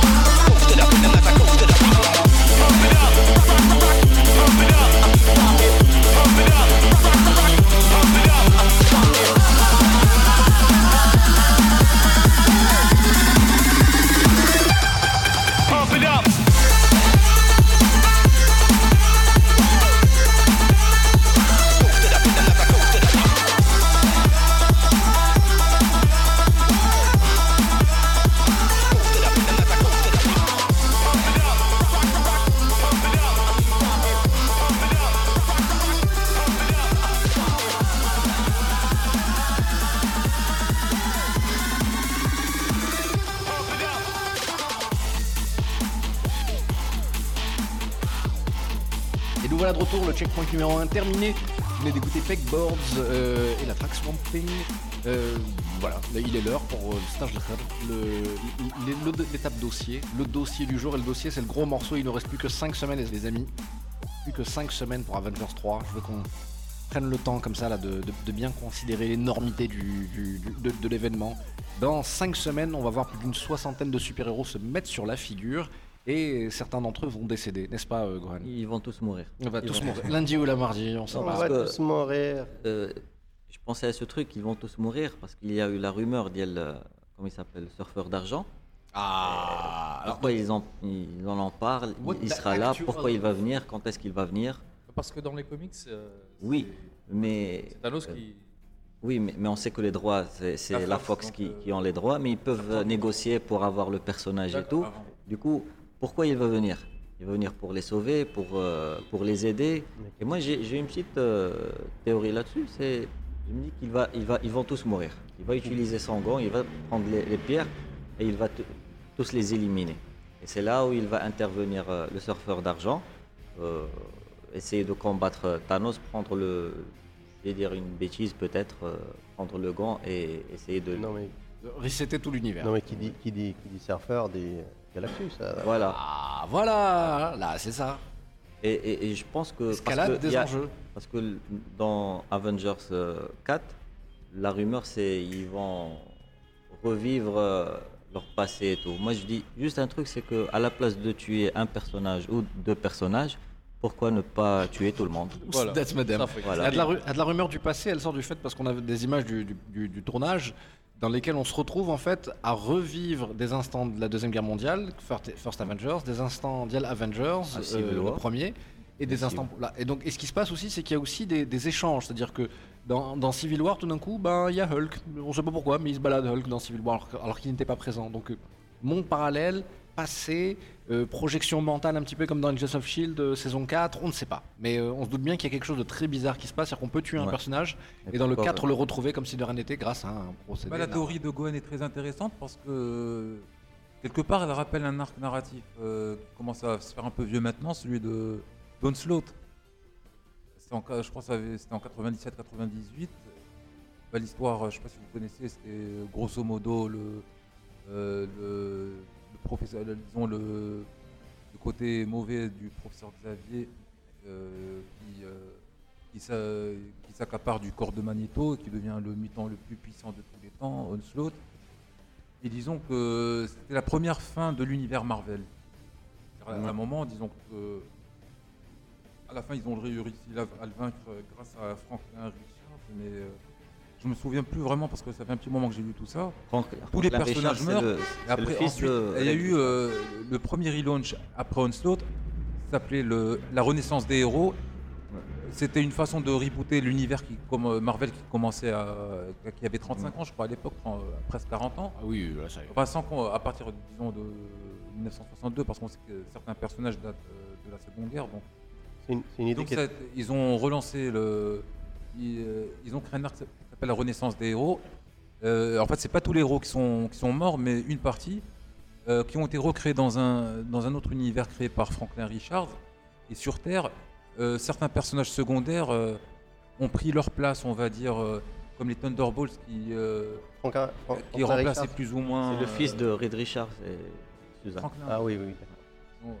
Euh, Il y a eu des donc les Thunderbolts qui prenaient plus ou moins la place euh, des Avengers. Euh, Spider-Man lui était toujours là, mais il y avait d'autres, disons, des personnages qui essayaient de combler ce vide. Et un an plus tard, il y a eu un autre arc qui s'appelle Le Retour des héros, vers tous les personnages qui étaient dans le monde créés par Frank- euh, Franklin Richards sont revenus dans, dans la vraie Coucou, Terre, 607, salut, etc. Enfin, C'est nous C'est les, les ça, années, on en reparlera peut-être une autre fois. c'est les années euh, 90 Ça, voilà, c'est 97, 98, 97. 99, Donc ça a été probablement pour. 2000 même. Oui, donc ça a Enfin, été, disons, voilà, c'était. euh, c'était dans, dans, dans, dans l'idée du, du, du Ultimate Voilà, Crisis de DC aussi. hein. Voilà, Euh, c'est totalement ça. c'est C'est une petite parenthèse qui, qui dit voilà, que les studios Marvel peuvent toujours euh, piocher dans, euh, dans 50 ans de, de comics pour. C'est euh, illimité un nombre. Exactement, voilà, pour, euh, pour prendre des idées, les adapter. Alors, malheureusement, ce que ne fait pas, ce que ne fait pas DC, hein, parce que DC, c'est soit- c'est c'est 80, euh, 80 ans, oui. t'as 80 ans maintenant, c'est 75-80 ans, mais il pioche, euh, il pioche que dalle. Quoi. Enfin si, voilà, il, pioche probablement aussi à la manière de Marvel un petit peu dans cette storyline, un petit peu dans cette storyline, mais visiblement un peu les yeux bandés, en disant hop, je prends au hasard comme ça. Alors que effectivement, moi je suis le premier à dire pourquoi vous n'avez pas fait une justice tout court et vous nous Voilà. lâchez quoi une bonne fois. Même, avant, hein, même avant, pourquoi ne pas faire euh, Il y a De la énormément de choses. hein, c'est- énormément de choses, mais euh, voilà, il ne profite pas vraiment de, la- de- de- de- de, de- de cette base de données euh, extraordinaire qu'on qu'on décide. Je vous parlerai bientôt de Batman White Knight. J'ai l'intention de vous faire un run Ah oui. complet, voilà, le run complet d'Yal White Knight. Et effectivement, sur rien que l'idée d'Yal White Knight, tu te dis mais pourquoi est-ce que vous faites pas une série White Knight point final? Et tu sais que c'est Gotham qui va hériter de, de la storyline à un moment ou à un autre. Next up dans la. Dans, dans- Gotham, on parle, euh, il y en a qui parlent de l'arrêt de la série.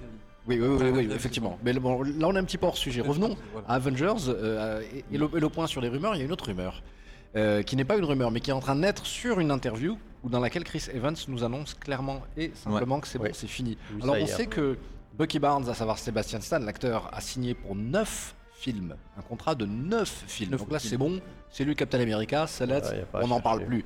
Maintenant, qu'est-ce que va faire Chris Evans euh, s'il s'éloigne du personnage de Captain America? Est-ce qu'il reste Steve Rogers? Est-ce qu'il devient nomade? On ne sait pas. Alors il va mourir, il va se sacrifier. Voilà, il va mourir. Alors- lui, il va mourir. Moi, je veux tuer du monde. Mais apparemment, il sera dans le dernier, non? Il sera Oui, dans le ça, dernier. dans Mais peut-être ouais. qu'il va mourir, il, il va revenir. C'est juste, moi, je vois une scène, c'est c'est Iron Man qui va vouloir euh, faire le héros. Et, Comme toujours. Comme toujours. Et pour battre Thanos, bon, il y aura une bataille, tout, tout, tout ça. Et il va perdre le gant. Et pour éliminer Thanos, il faut utiliser le gant. Donc, euh, Iron Man va vouloir utiliser le gant. Et là, c'est Captain America qui va intervenir, va dire non, moi, il, va lui prendre euh, le gant, il va l'utiliser pour euh, sauver tout le monde. Et il se il y sacrifie. a deux possibilités. Il y avait, il y a eu peut-être une autre, possibilité, c'est d'être ne pas utiliser le gant, mais d'utiliser les gemmes. Peut-être de retirer la gemme, l'utiliser directement. Et comme ce qu'on a vu dans, dans le premier Gardien de la Galaxie, le film, il fallait être euh, suffisamment puissant pour pouvoir la maîtriser, sinon elle pouvait vous détruire. là, ça c'est une seule gemme. Alors si tout le reste, voilà. tous les tout- Non, mais là, voilà, non, même n'importe laquelle de ces gemmes, peut-être dans, dans le feu de l'action, dans l'urgence, etc., peut-être qu'un des personnages pourra prendre la gemme et l'utiliser, quitte à se sacrifier. Oui, très intéressant. Il faut juste que Thanos n'ait pas une autre gemme. Donc, euh, il Donc faut lui enlever les, Tout le gant. tout le gant. Dans le point rumeur et dans, aussi dans le matériau de base dont on se sert pour pouvoir fabriquer de la rumeur ensuite, ou en tout cas de l'analyse, il y a le trailer des nouveaux Funko Pop qui vont sortir à l'occasion d'Infinity War, c'est-à-dire un Thanos avec son gant tout souriant, un Spider-Man et une Gamora. Ouais. Dans ce trailer-là, ces trois personnages en particulier sont présentés, mais pourquoi Gamora? Et donc justement, toi qui parlais de Soul et de Soul exploité, enfin de, de pierre exploitée, la Soul Stone a besoin d'un sacrifice humain pour pouvoir avoir une âme, pour pouvoir la faire fonctionner. Il est évident là que c'est Gamora qui va manger.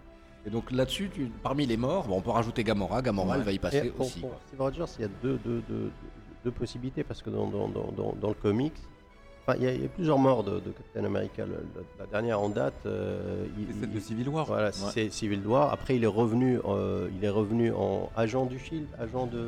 Euh, En Hydra. Voilà, c'est. En Il, agent en fait, dirigeait les. Voilà. les si- Non, non, pas agent de Hydra, bien, bien avant. Voilà, il a, il a fait une, une équipe. euh, Ah bon. Les Secret Avengers. les Secret Avengers. Il a fondé. Après, les- il a dirigé le Shield aussi. parce que, Absolument. euh, Absolument. Donc, est-ce qu'il va faire ça ou est-ce que euh, ou est-ce qu'ils vont tout simplement sacri- sacrifier le personnage et l'acteur avec et il va mourir hein, mais, euh, La- la- L'acteur a envie de faire Voilà, la réalisation. Kevin euh, Feige a dit que euh, pour lui, euh, Chris Evans incarnait le super-héros euh, co- comme personne et que voit ne voit pas notre acteur reprendre le costume de Captain America. Bullshit, bullshit. Non, mais Va ça, savoir. C'est impossible ça. Non, mais de toute façon, ce qui est sûr, c'est que oui.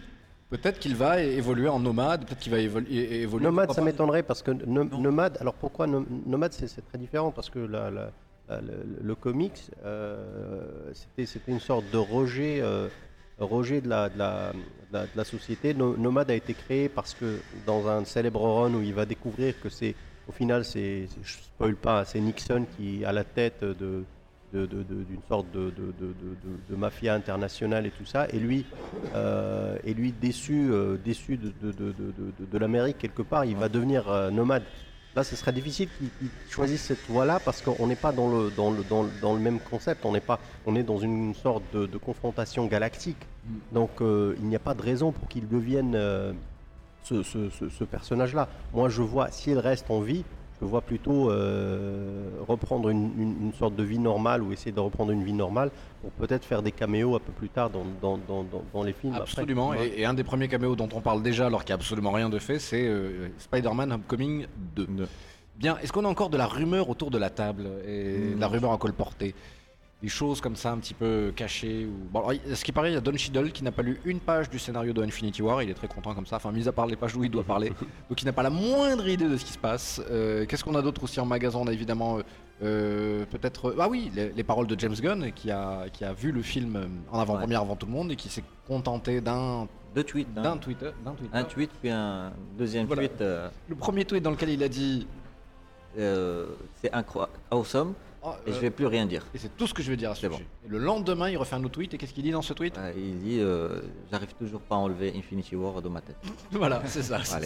Bien, merci. Merci beaucoup, James Gunn. Il nous aura absolument rien dit. Mais comme le James Gunn, c'est un peu le Kevin Feige de l'univers cosmique, s'il y a du Silver Surfer qui arrive, ben, ça sera forcément en passant par James Gunn ou alors ça ne se fera pas du tout. Bien, on va passer au re-review Avengers et euh, Thor. On commence avec Avengers rapidement. hein. Ce, ce film, ce film qu'on a tous attendu, on se demandait si on allait l'avoir un jour ou l'autre, et on l'a eu, le Avengers 1. Euh, que- comme, voilà, comment est-ce qu'on raconte l'histoire de la découverte de ce film en 2012 On commence avec Tyler, peut-être? Euh, bah, une très bonne surprise quand même. Attends, euh, pour la première fois après combien de super-héros indépendants? Après, on les a tous dans un film. ouais, c'était le pied quoi. Oui, oui, oui, effectivement. Euh, on on- on l'a vu venir hein, à la fin, je crois, d'Iron Man 2, où il lui dit euh, on travaille sur l'initiative Avenger. Euh, Gohan, que- quel est le sentiment euh, autour de- d'Avengers premier du nom? Euh, sincèrement, euh, j'ai beaucoup apprécié le film, j'étais très content. J'étais un enfant en train de voir le film euh, avec tous les personnages. euh, moi, je je vais pas dire que j'étais déçu, mais j'étais déçu de ne pas avoir Spider-Man parce que je suis un grand fan de Spider-Man. Du coup, je regardais le film, je dis il faut Spider-Man, mais je sais que pour débuter la- le Avengers, Toi, il tu y avait- pensais que le film il- manquait de Superman- Spider-Man euh, ça a été un membre réserviste, a collaboré avec eux, mais ça jamais été ouais. un vrai membre. Non, je sais, non, je sais. Moi, moi, mais moi toi, tu trouves que eu, le film non, manquait de Spider-Man J'ai eu le sentiment que j'avais quand j'étais enfant, parce que quand je regardais, les, je lisais Les Vengeurs, je dis, mais merde, vous n'avez pas Spider-Man. C'est lui qui, qui vous pour... Voilà. Donc j'avais ce sentiment et j'ai ai aimé parce que tu vois, ça me ramenait à mon enfance et j'ai passé 2 heures, 2 heures 20 minutes euh, de pur bonheur. Bien, très bien. Alors c'est un film qui a coûté 220 millions de dollars à, à fabriquer, qui en a rapporté 623 000 aux États-Unis, et 1 milliard 500 millions dans le monde. Euh, une grosse machine comme ça, euh, Samuel, est-ce que tu es sensible à ce genre de, voilà, de grosse machinerie là? Parce que là c'est du gros burger maxi Oui, best-of. bah, quoi. Absolument, absolument, mais c'est le team-up euh, ultime, on va dire. hein. C'est- un, film fun à regarder. hein. J'ai rien, contre, contre le film. Sauf que, effectivement, j'aurais préféré un autre méchant, enfin, d'autres- une, autre histoire qui serait plus, euh, plus dans, la thématique des, comics que je, je lisais à l'époque. Mais ça, reste quand même un film, extraordinaire et c'est la synthèse un petit peu de tous les films qui, sont sortis juste avant. Quoi. Le scénariste de ce film, Zach Penn, enfin un des deux scénaristes, c'est quelqu'un qui a travaillé sur Last Action Hero. Ah. Donc euh, on, peut- on peut se dire que le Zach Penn, c'est quelqu'un qui nous comprend profondément, voilà, qui, qui, qui sait comment ce qu'on fonctionne.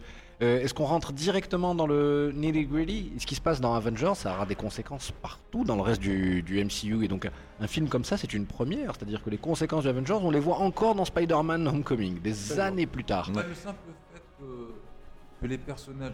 Déjà, le, fait- le simple fait que- qu'il y ait plusieurs personnages a fait que Marvel, dans ses- les productions qui ont suivi, a, a toujours introduit un second, troisième personnage pour euh, enrichir un peu l'univers.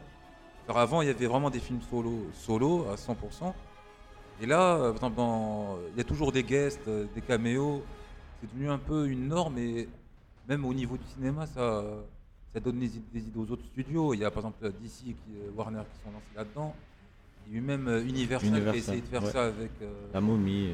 euh, Ah ouais.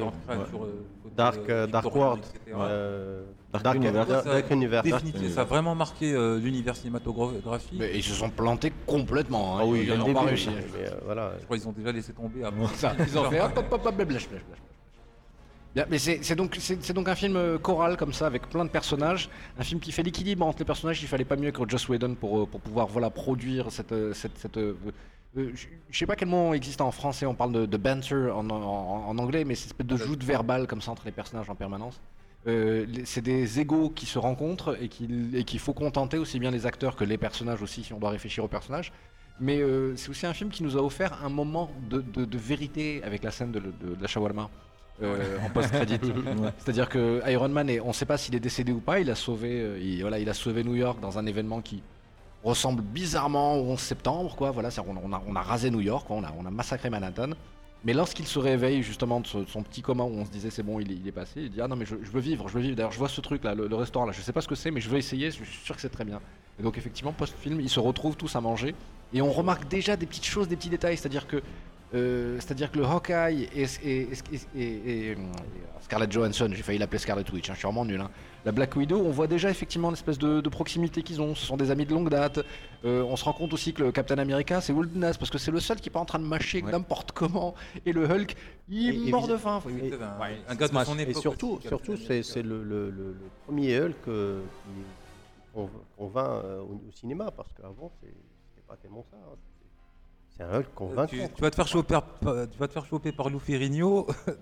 Oui, ou, non, juste pas moi, parce que moi je suis, voilà, je suis le président du fan club de Ang Lee et d'Eric Bana. Quoi. Je, je veux qu'ils fassent plus de films Non, non, entre non, eux. mais moi, mais moi je rejoins, je rejoins Rayman. euh, les précédents, c'était pas, ça quand même. C'est ça, ouais. Donc, euh, Bon, bah alors je prends une carte que je vais me servir un jour ou l'autre pour voir. je, je plaisante évidemment. Mais, euh, mais un, un- un- un de ces quatre, je, vous- je- je vous ferai manger votre, votre avis d'arrogant prétentieux là. Non, non, on ne dit pas de mal du Hulk d'Anglais devant moi, vous entendez Non, mais... Évidemment, Marc Ruffalo est parfait, mais bien sûr, il est parfait, il est extraordinaire.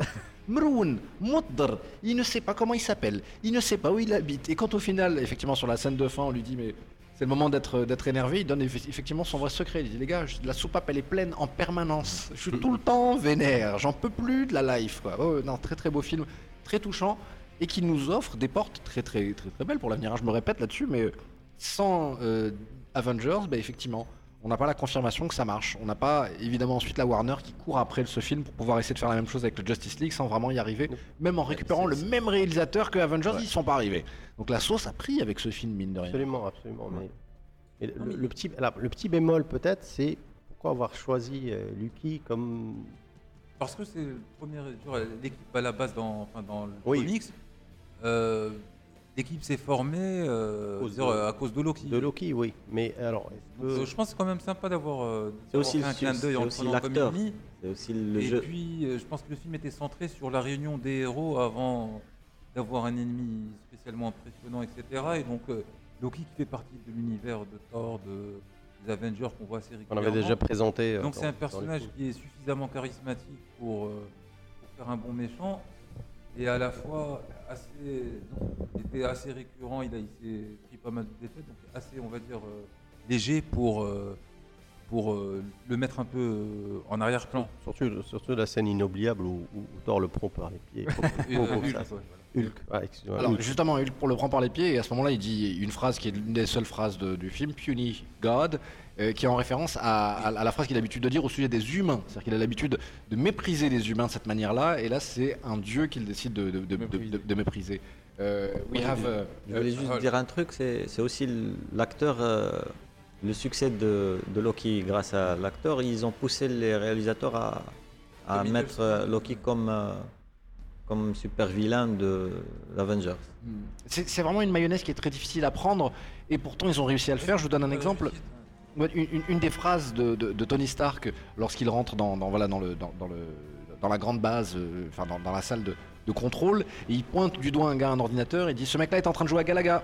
Euh, techniquement, c'était improvisé, c'est-à-dire que c'était pas du tout prévu. Et ce qui s'est passé, c'est que Joss Whedon a trouvé cette phrase tellement hilarante qu'il a décidé effectivement d'incruster Galaga dans un écran de contrôle et quelqu'un qui tourne sa tête vers- derrière son épaule pour que la scène fonctionne. Euh, ça- ça- Voilà ce qu'on a comme Voilà. film. On a un film où il y a des volontés qui s'expriment de partout et qui vont en direction d'effectivement de. ça, ça a surtout instauré euh, Joss Whedon comme, comme un réalisateur avec qui il faut, sur lequel il faut compter. il faut compter parce que euh, il a eu une longue, longue carrière. C'est impressionnant. ce- ce- à lui tout seul, c'est Buffy, c'est Angel, c'est euh, c'est Firefly, c'est c'est la cabane, euh, le, le sous, le, le- le- La cabane au fond du le- bois le sous-estimé cabane, cabane au fond des bois qui, qui- quand même, euh, quand, quand- quand même il, il a, fait des choses. Euh, et c'est là où, on l'a- où il, s'a- où il se, se- se présente comme, comme, un, comme un réalisateur sur lequel on peut vraiment, vraiment compter. Bien, bah alors on, on pourra dire du bien de ce film pendant des heures, mais le mieux, c'est de lui donner une note, chers amis. Quelle note sur 10 donne-t-on à Avengers premier du nom, sorti en 2012 Je dirais 8,5. Ah, 8,5 pour Tyler. Ah, moi, c'est carrément neuf. Ok, ah, là, là, là, là, là, Euh, là, c'est généreux, dis on donc. quasiment à toutes nos attentes. On va dire que du début à la fin, c'est Tu me euh, c'est bien, c'est passionnant. Je pensais Ah, moi, que c'est l'un de mes deux, trois préférés. Sérieux? Moi Oui, aussi, non, c'est qu'il réussite. moi. À un moment, il y avait une scène où ils étaient dans le gros euh, vaisseau là, de- du Shield où je, Mm. commençais- je pensais que ça commençait à se calmer un peu, mais en même temps, bon, c'était normal parce qu'on avait peu d'action depuis le début. Mais après, mais à part ça, je dirais, le film est quasi parfait. Euh, je n'irais pas mettre une note sur 10 parce que euh, il y a quand même des petites choses que j'aurais bien voulu voir. Ah, mais euh, 9, c'est bien payé, par bravo. rapport à la composition des Avengers, j'aurais bien aimé voir euh, Ant-Man et la guêpe. euh, ou peut-être euh, au niveau de l'univers, un petit clin d'œil pendant, pendant les batailles, un petit gamin qui prendrait des photos, euh, des petites choses comme ça. Mais euh, globalement, il n'y a quasiment rien à ajouter là-dedans. Aide le, deuxième euh, caméo que tu veux, ils l'ont, ils l'ont fait avec, euh, voilà, euh, à, à- euh, comme je- a posteriori. Voilà. Ils ont considéré que le gamin qui portait un masque Ouais, Iron Man dans Iron Man 2 était finalement Peter, Peter Parker. Ouais. Samuel Harriman, quelle note est-ce qu'on Oui, donne à 8, Avengers 8, 8. À 8 8, Ok, 8 là aussi. C'est... Mention honorable quoi. Oui, oui. Ah, la même note que t'as, 9. À 9, Ah ouais carrément, carrément. Bon, bah, je, je vais vous dire, je vais être celui qui va être le plus chiant autour de la table, je lui donne un 7 parce que je trouve que c'est quand même bien payé. Mais euh, ça, nous fait, ça nous fait une plutôt de bonne moyenne, hein. ça, nous fait, euh, ça nous fait une moyenne sympathique. Quoi. Ça nous fait une moyenne qui est une moyenne. Nous fait une moyenne qui est en fait euh, autour des En 8, premier 8,3. Trois. J'ai parti le voir et j'ai dû le revoir, je crois, deux fois. Pardon? Je pense que j'ai dû le voir deux, trois fois euh, Deux durant fois? le, enfin, à sa sortie, quoi. Non mais c'est vrai qu'il est satisfaisant. C'est vrai que c'est un film satisfaisant. Voilà. Il te donne ce que tu veux. Tu veux de la, voilà, tu veux de la baston, tu veux du, tu Mais- veux du Loki. Mais je pense Infinity, ça sera le, le pompon. Ça sera Je sais 15 pas sur parce 10. que, euh, non, comment ça va, on a eu, euh, droit de Plus ça va, plus on devient exigeant quand même. Ouais. Et, Faut, et- et- faut et je pas pense- qu'il se rate sur celui-là. Moi, je, je l'attends, je l'attends, je l'attends pas- vraiment. hein. On est le devenu exigeant, mais je pense que enfin, je, pense qu'ils vont, euh, qu'ils vont, qu'ils vont, euh, sortir un film qui, qui répond à, nos, à nos attentes. Euh, Il faut voir que les trailers, donc la différence entre ce qu'on a vu avant et ce qu'on voit là maintenant, c'est complètement génial. Absolument. Bien, on passe à Thor numéro 2, deuxième du nom, Thor de The Dark World qui est sorti en novembre 2013 et qui a coûté 170 millions de dollars, qui en a rapporté tout juste 206. Donc yallah, yallah, yallah, on est rentré dans les frais de production et pas encore de marketing. Ouais, Je dirais, ils ont eu tort. hein. Voilà. Oh, bravo, bravo. Sur celle-là, copain, je te donne une carte, t'as le droit d'utiliser quand tu veux. Brigitte, ce que tu- là, ça, c'est pour toi. Mais quel talent, professeur Harriman. Au total, c'est euh, pratiquement 650 millions de dollars que le film a fait worldwide, donc ça va. Ça va, oui. oui de, Uniquement 206. Non, Non, mais- 600. 206 Aux États-Unis. euh, voilà. Ça va faire plaisir à Peugeot. Non mais tu veux une, tu veux une carte, tu n'en auras pas comme ça. Vaut mieux une carte Pokémon quoi, ou, ou Yu-Gi-Oh, sans déconner. Mais 650 millions de dollars worldwide, c'est un bon chiffre, mais c'est aussi un, un signal fort qui a été envoyé à la Marvel, n'est-ce pas? Euh, sincèrement, moi je, viens de voir le film cette semaine. Comment ça, tu l'avais jamais vu? Non, Ah voilà, je l'ai revu. je, je l'ai revu. Mais c'est mais c'est c'est l'un des, fi- des films Marvel que, que j'ai pas revu plusieurs fois. Je pense que je l'ai vu une, une seule fois moi aussi. Moi, je pense que deux fois. Là, c'était la troisième. Et il est pas mal. Sincèrement, pour les notes qu'ils lui ont données, euh, j'ai apprécié. Après, il a quelques défauts.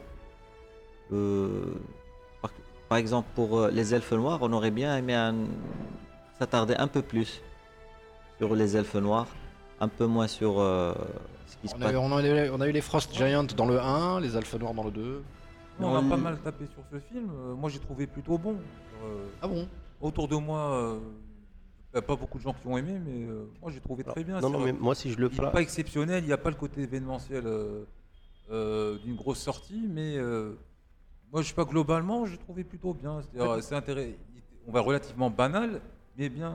Mais bien. Moi, je rejoins Ingo. euh, ça a été un signal fort parce que, euh, vu des chiffres qu'il qui, qu'il a réalisés, ça, c'est pas des standards de Marvel. Et euh, quand on regarde euh, Thor Ragnarok, ben, on voit qu'ils ont complètement changé. Ils ont pris Ouais. tout ce qui a été fait sur euh, Guardian of the Galaxy, qui a eu un petit budget mais qui a explosé les chiffres. Donc ils se sont dit bon ben voilà, on va prendre la même mayonnaise qu'il a pris sur Guardian of the Galaxy. On va là. Donc même les graphiques, même bah, Thor, on était habitué à avoir un Thor qui était sérieux. Et dans mais il devient complètement. Donc c'est qu'il était trop sérieux dans le Dark World, il était trop C'est pas- dramatique. C'est pas, c'est pas sérieux ni dramatique, c'est c'est à l'image du réalisateur quelque part, parce qu'on avait, euh, on avait euh, un premier qui, euh, qui, qui, qui était euh, plutôt très euh, Oui. euh, tout simplement, Voilà. avec, euh, avec ce côté, euh, euh, ce côté euh, voilà, très dramatique, très euh, drame, euh, Lyrique, drame- lyrique. chevaleresque. Ouais, Voilà, oui, euh, Bellator, c'est quand même euh, un dieu de la mythologie nordique. Et il y a ce côté sérieux qu'on est- qu'ils ont essayé de respecter. Voilà, mais ça- la sauce, elle, elle- elle- elle est, ça, ça- ça passe, hein, tu vois. Le premier, il, dé- il dérange pas. Le, le- le- le- le troisième a été récupéré par, euh, par, par un Oui. cinglé, quelque part, euh, un Taikati, Waititi. Taika Waititi. Taika Waititi, Non mais quand tu dis cinglé, c'est un cinglé de chez nous, c'est le un gars. cinglé de Bah chez nous, voilà, parce que Non, mais il aurait pu grandir à le Voilà, non, mais ceux qui- C'est euh, c'est lui qui a fait la voix de. de Korg. de, de de- corps, de- corps, non, ouais. ceux- mais ceux qui ont vu, La euh, voix et la motion voilà. capture.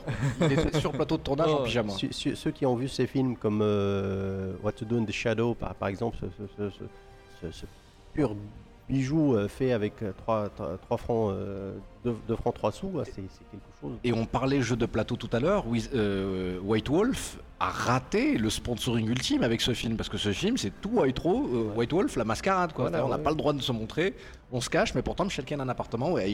Voilà, mais voilà, c'est ça. par- pour parler du réalisateur de Thor de The Dark World, il s'agit d'Alan Taylor et c'est un réalisateur émérite. C'est un monsieur qui a juste tout fait à la télé. Il a fait du Ouais. Sex in the City, il a fait du Lost, il a fait du Game of Thrones, il a fait du Oz, il a, il a juste tout fait du Broadwalk Empire, il a tout fait. Juste avant Thor, euh, enfin juste après Thor, c'est Terminator Genesis qui lui ont donné. Visiblement depuis, ils ont plus, envie de lui donner Voilà. grand chose au cinéma. Ouais, ouais. Il a Terminatoré le Terminator. Oui, c'est ça, c'est ça. Il, s'est- il- il a, il a terminé sa carrière avec Terminator. Ah, Ta- Tanlir a vraiment besoin d'une carte, tu vois, depuis tout à l'heure. Oui, il oui, non, mais il essaie oui, mais je, non, mais je te jure, hein, c'est. C'est le, grand collector qui décide hein, si le collectionneur en, Ah, en voilà. aura ou pas. Voilà, pour revenir vers le film, ça, le, le film, il ne sait pas sur quel pied danser. Quoi. On, euh, on est dans, dans, dans, dans ce côté myth- mythologique, puis il revient sur Terre. Il y a des séquences sur Terre qui, Mm. à, mon, à mon humble avis, servaient à rien du tout. C'était. Et puis, sur- et- voilà, et puis on sentait vraiment que les, les- les acteurs non plus n'étaient pas très, euh, Ouais. très enthousiastes. Je, je parle d'une d'une Nathalie Portman, Portman qui, qui était juste là. euh, Et Rune Russo aussi. que- voilà, oui, bah, on, voyait vraiment que- que- qu'elle était là et qu'elle se faisait chier, en gros, Enfin, ça, René ça l'intéressait pas du tout. Et puis ce, ce- ce- ce mélange, ce mélange de genres entre, entre ce, ce- ce- ce monde euh, viking, euh, qu'on a- voilà, on n'arrivait pas vraiment à ressentir cette, cette, cette- cette- voilà, le- cette dynamique euh, qu'on qu'on retrouvait sur le premier, et ni ce côté fan qu'on a, qu'on a eu après sur le, sur le troisième. C'est un film bancal, voilà, dirais. Alors, ce film a plusieurs caractéristiques. Il donne, euh, il donne en tout cas du temps, du screen time à, à Jane Foster, en la personne de Nathalie Portman. Il lui donne la possibilité de se servir d'une pierre d'infini, celle de la Je réalité. crois, je crois que c'est le seul avantage qu'on a dans le film, c'est de découvrir la pierre d'infini. Oui, voilà, c'est ça. Si ce film avait une fonction, c'est peut-être de faire avancer le plot euh, d'une manière générale pour Infinity War. Mais ce qui est intéressant aussi, c'est que Nathalie Portman a refusé de faire un Thor supplémentaire après ce film-là, et des années plus tard, avec la découverte de la storyline dans laquelle Jane Foster récupérait Mjolnir et devenait Thor elle-même, elle a changé d'avis. Et donc aujourd'hui, la Nathalie Portman est carrément ok pour faire un nouveau Thor à une seule condition, c'est que ça soit elle, Thor. Et c'est- bien dommage parce qu'ils lui ont donné beaucoup d'importance dans le film. C'est que c'est à, à cause d'elle ou bien c'est grâce à elle qu'ils ont découvert euh, la pierre de l'infini. Euh, elle a absorbé le pouvoir. euh, elle est partie à Asgard. Donc il y avait tout, est, tout était prêt pour euh, qu'elle soit qu'elle devienne euh, euh, Thor euh, comme dans les comics. Et, et même le truc de Jane Foster sur Terre dans les comics, désolé, je vais spoiler. Elle est Thor, mais en même temps, quand elle redevient humaine, elle a le cancer. Il y avait tous les moyens parce que le fait de partir à Asgard, d'attraper le, le truc en elle, ça aurait pu être le début d'un cancer et en même temps son contact avec euh, Mio. Mais, mais je pense, je pense que. Je pense que Nathalie Portman elle est vraiment intéressée par ces- ce, ce- ce type de film. Je, je- viens de voir euh, la, la semaine dernière le Annihilation, ça- c'est Ah, un, un- un petit bijou. Ah quoi. donc Et- vraiment bien en fait. hein. Voilà, voilà. Et donc elle est, je Faut pense que qu'elle est plus intéressée pour voilà pour, pour le, le- le- le- par ce genre de film où on va on va plutôt euh, des, des- des- voilà des, des- des- des- des- des films plus plus euh, on va dire euh, intellectuels quelque part où on se pose vraiment de, de- de- de- de- de- des questions euh, peut-être Oui, plus non, non, mais importantes. Il, il est évident que c'est une actrice qui mérite euh, tellement, tellement mieux que ça. Bref, Thor 2, c'était euh, probablement nécessaire, pas forcément une bonne idée, mais ils l'ont fait quand même. hein. donc on va pas. voilà. C'est- C'est grâce à Thor 2 qu'on a eu euh, Thor 3. Voilà, exactement. Il n'y a pas de, Thor- il y a pas de Thor, Thor Ragnarok sans Thor The Dark World. Est-ce qu'on donne une note rapidement et on boucle euh, le dossier du jour? Tyler, on commence avec toi. Euh, un 5. Ah, 5. là, là, là, là, tout de suite, c'est plus sévère. Dire. dirais quand même un 6, disons. Un Mhm. 6. 5 oui 5. 5 aussi. allez, je serai très généreux. Un 7,5. Wow. 7,5. D'accord. Bon, bah, je, moi, je, moi, je vais me contenter de faire Middle of the Road avec un 6. Et je vous donne le total incessamment sous peu. C'est vrai que c'est un film qui est. qui- quel dommage. Quel dommage, quel dommage, quel dommage. Mais il fallait le faire de toute façon. hein. Ils allaient pas se. Ils, ils allaient- alors, D'autant plus que ce film nous propose euh, certaines choses. hein. Il nous propose un personnage de, le- de la race de, de, de- de Korg euh, quelques, quelques années avant, euh, avant le Thor Ragnarok. Ce qui fait qu'on on pense tout de suite à Thor Ragnarok, au, au futur de, Thor. On a la pierre de l'infini, on a Jane Foster qui fait des choses et qui gifle Loki. Ça aussi, c'est très satisfaisant. 5,9 sur 10, c'est la note finale que la table collector donne à ce film-là. Bon, faut le voir quand même, hein, mine de rien. Ouais, ouais, ouais. il faut- Surtout faut si le vous avez Netflix, quoi. Un peu. Voilà. Vous avez Netflix, vous payez pas pour voir le film. Et c'est le film qui vient juste avant le- que je considère jusqu'à maintenant l'un des meilleurs films euh, de Marvel. Winter Soldier. Lequel? Ah, Winter Soldier. De Captain, Captain America ah oui. 2. J'étais à deux doigts de dire Howard the Duck juste pour l'énerver. Howard the Duck euh, Ah non, non, c'est pas sûr. Ah bah Winter Soldier, pourquoi Winter pas Soldier, Soldier. ouais. pour moi, il fait ouais. partie des trois grosses réussites euh, niveau cinématographique chez Marvel. Ah bah, d'accord, oui. Non mais attends, mais les Avec- frères Russo Le premier gardien de la galaxie, Ah ouais. Winter Soldier, Avengers, Winter Soldier et les gardiens de la Ouais. galaxie, ça c'est. Pour moi, c'est l'affinité. Euh... le meilleur titre de Marvel. Bon, moi je pense que t'as bien raison. Chers amis, on va faire une petite pause checkpoint numéro 2 avec, euh, avec Nitrophone et Cheat Codes qu'on écoute tout de suite et on se retrouve euh, juste après pour le DLC et avec euh, Samuel Harriman qui nous parle de Sandman, on est très content. Allez, à tout de suite.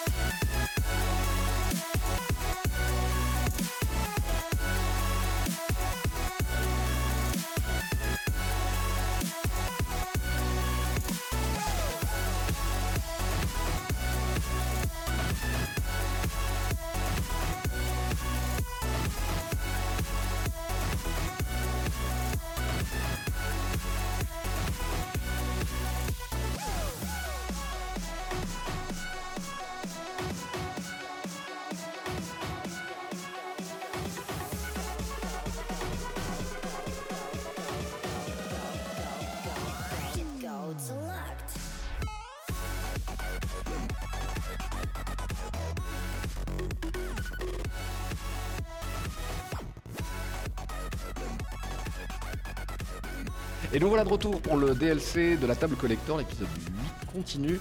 Et là, on s'intéresse à ce que le, le professeur Harriman nous a ramené sur la table collector. Et il s'agit, tu nous as ramené du sable, c'est ça? Du sable.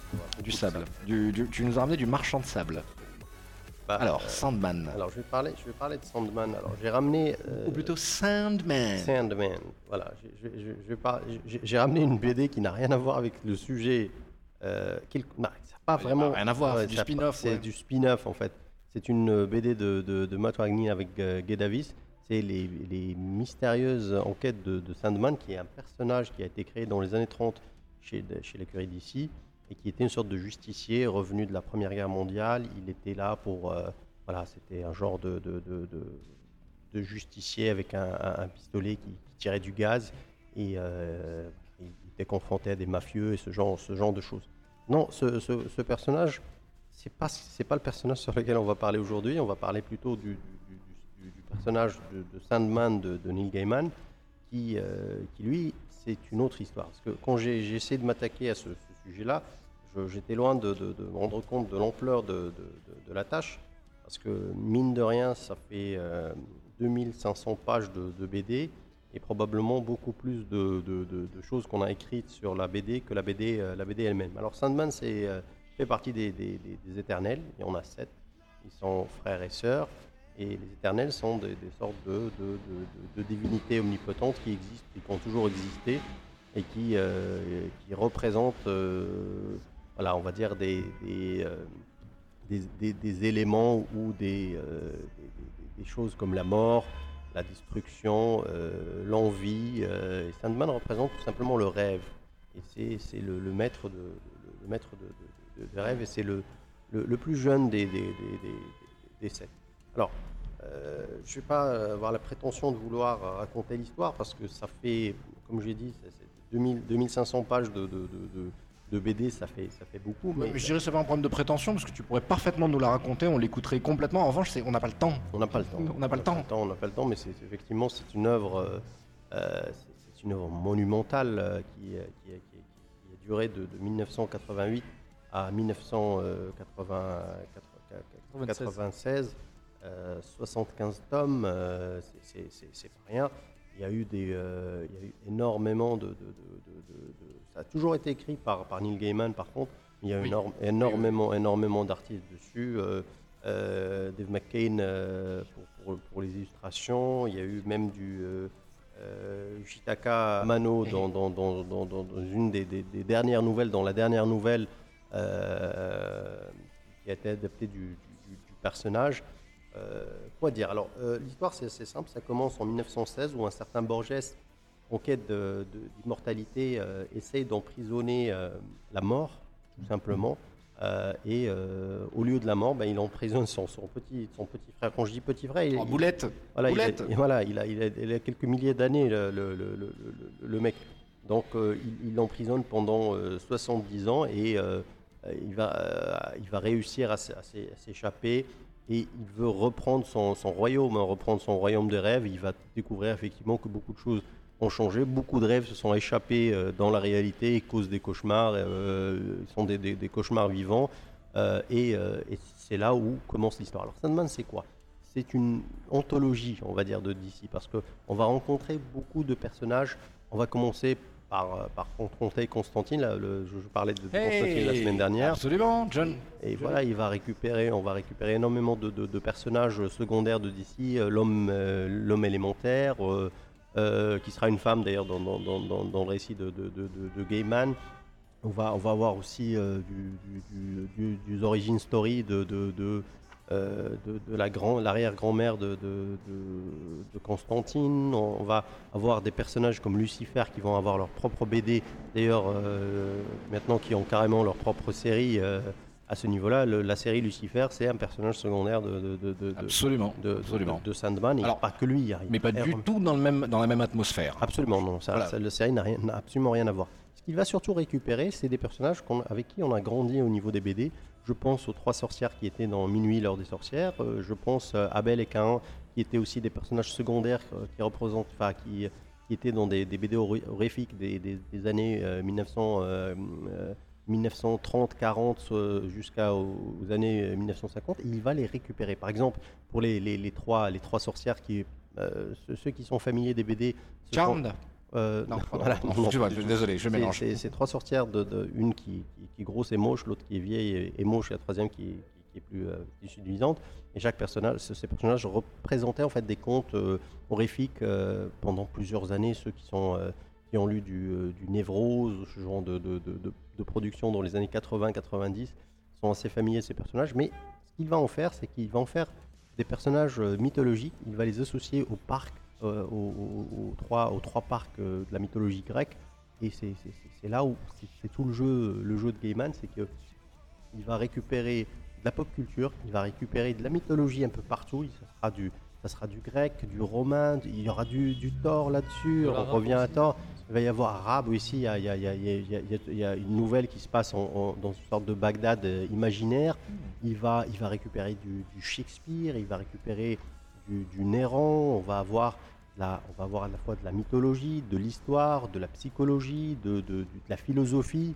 Euh, ça, va, ça va, ça va être, c'est-à-dire, ça va être une sorte de folie, de, de, je dirais pas de fourre-tout, mais ça, il va, il va, il va traiter tous les sujets euh, possibles, imaginables là-dedans, avec une, une, une- façon tout à fait magistrale. D'ailleurs, ceux qui sont euh, qui, qui connaissent un, petit- un petit peu l'œuvre de, de Gaiman, après, avant, euh, avant, avant d'être scénariste, il, est- scénariste de, de- de BD depuis, depuis un certain temps. Il a fait L'Orchidée Noire, il a fait euh, énormément de, choses comme ça.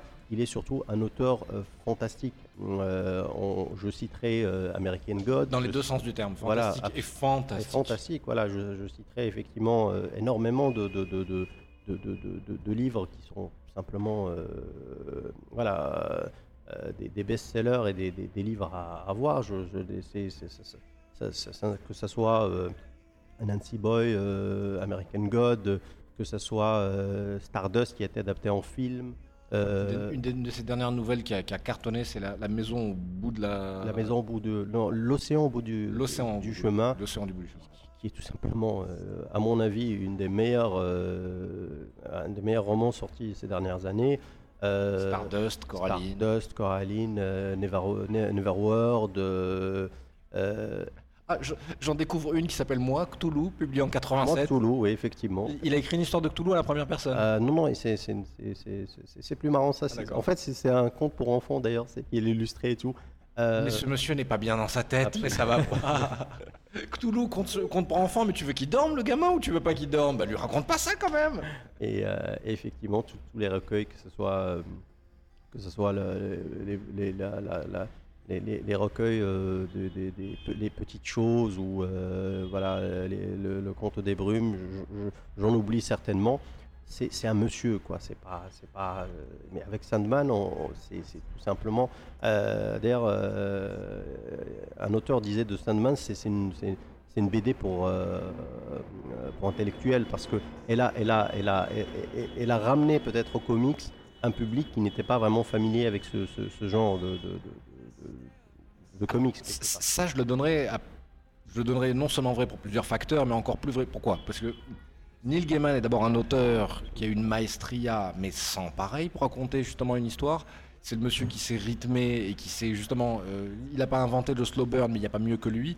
Si vous avez des doutes là-dessus, je vous en supplie, essayez d'écouter ce monsieur lire ses propres livres. Vous allez comprendre quelle est justement sa rythmique, sa métrique euh, orale lorsqu'il écrit, d'une part. D'autre part, il n'y a pas mieux placé que lui pour nous faire une série anthologique sur les mythologies, justement, euh, divines, d'où qu'elles viennent dans le monde. C'est un homme qui est d'une culture monstrueuse, en plus d'être justement très amoureux de pop culture comme ça. Absolument. Donc euh, le Sandman, pour moi, oui, il ressemble effectivement énormément à un, à un- un- un ch- un chanteur d'un groupe de rock ou de punk. Oui, oui, oui. D'ailleurs, euh, d'ailleurs, c'est une œuvre tellement magistrale, tellement énorme, que beaucoup de réalisateurs se sont cassés les dents dessus. On a essayé d'adapter euh, ces dernières années euh, cette œuvre.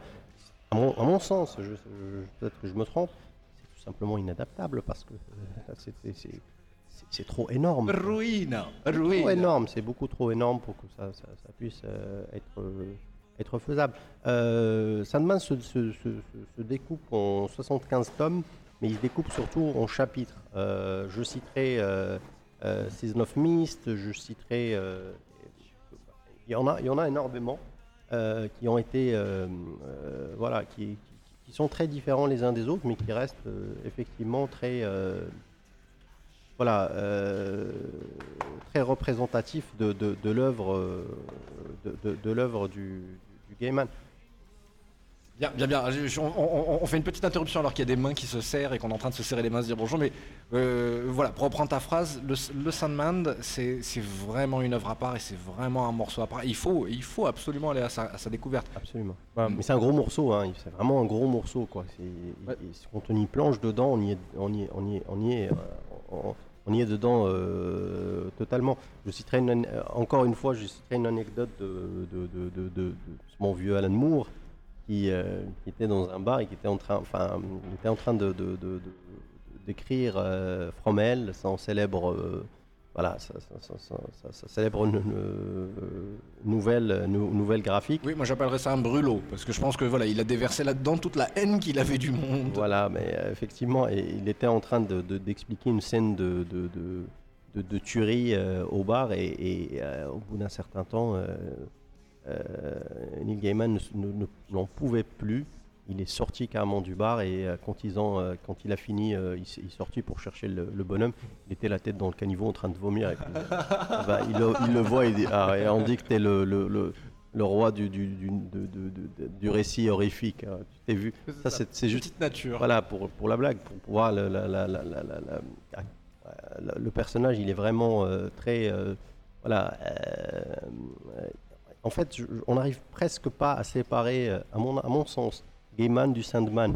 Et il y a beaucoup de, de- de similitudes entre, entre mais l'auteur. Mais maintenant que tu le dis visuellement, c'est Visuellement, c'est lui. bah, Mais il lui il ressemble. lui ressemble énormément. C'est une sorte de Tim Burton beau gosse, quoi. Absolument, il ressemble un petit peu au- avec la, la coupe à la, la- la- au chanteur de Cure et tout ça. Exactement, Alan Smith, oui. Voilà, d'ailleurs, d'ailleurs, euh, tout un pendant du, euh, du, du mouvement euh, gothique, enfin, le néo-gothique, c'est- Ah. les nouveaux, ça, se, se- se- se reconnaissent dans, dans le Sandman. Et d'ailleurs, le, le, le- le personnage du, de Death euh, est un- une référence visuelle de, de tout ce mouvement-là, d'ailleurs, à, à- à ce niveau-là. Quoi dire, quoi dire de plus?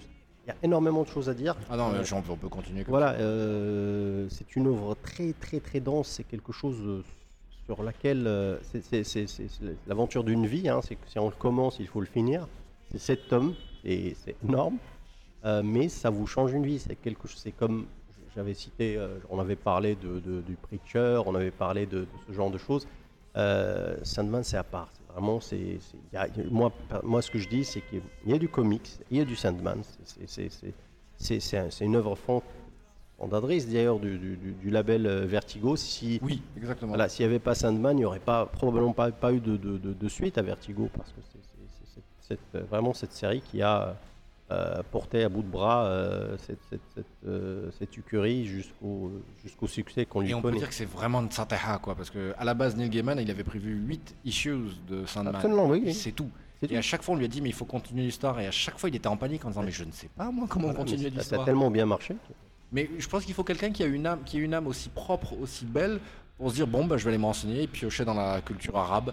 Ah ouais, c'est- il vous en faut encore? Bon bah j'ai entendu qu'il se passait des choses chez les Amérindiens. Bon je vais aller me renseigner, je vais me documenter. Oui, mais Et il y a beaucoup de- euh, voilà. Voilà, il y a beaucoup de parallèles parce que ceux, ceux qui connaissent peut-être American God vont facilement s'y retrouver parce qu'il y a énormément de parallèles entre cette œuvre, euh, entre le Sandman et ces- cette œuvre. Ben- ben- ben- ben, du coup, j'ai vu American God, mais, euh, mais, mais, je vais dire un truc, j'ai pas, j'ai, j'ai pas découvert, euh, j'ai pas encore découvert Sandman.